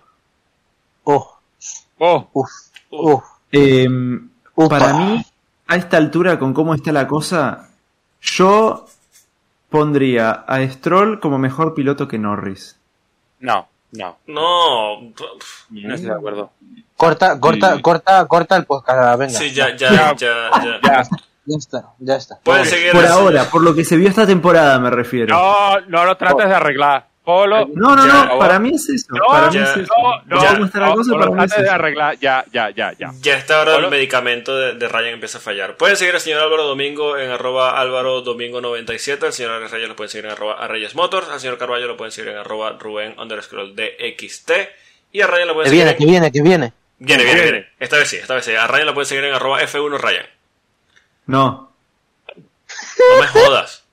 A mí me pueden seguir por la calle de camino a mi casa después de las cosas que digo por este podcast. A Ryan, a Ryan lo, lo- lo van a empezar a seguir si sigue diciendo las cosas de Stroll y, y, y de Lando. A nosotros nos pueden seguir en arroba efecto cuanda, pueden escucharnos y suscribirse en todas las plataformas de podcast conocidas por la humanidad, alguna conocida por los marcianos. Señor Álvaro Domingo, gracias por acompañarnos. Esta es su casa y bienvenido cuando usted quiera. Un placer, eh, Polo, gracias. Y cual- cualquier otro día nos veremos. Por supuesto, que así sea. Señores, Y gracias por acompañarnos. cierto- un saludo, Sí, por sí. cierto, a un gran cepo argentino llamado Luis Pérez Companc, capaz Uf. de hacer la C nutriada de entrar más pasado que un, yo- el yogur caducado. Está bien que metamos los palos al final porque ya se han escuchado el podcast después de dos horas ya que más da. Sí, sí, ya Ah, altura. ahora es incondicional ya- el ya- amor que nos tienen. Claro, no, y ya, te- ya tenemos la escucha computada ya. Bueno, señores, gracias a todos los que nos escucharon en este episodio y nos escuchamos la próxima semana para la previa del Gran Premio de Australia. Eh, A ver, Albert si, Park, a ver si con suerte la FIA nos embarga el podcast esta semana. y, cuatro horas después no lo devuelve. habrá que ver si, bueno, sí. si según la FIA este es el episodio Adiós. 160 o el 159. Pero bueno, eh, vamos a ver qué, qué deciden entre semana. Eh, adiós. Chao. Adiós. Chao. Chao.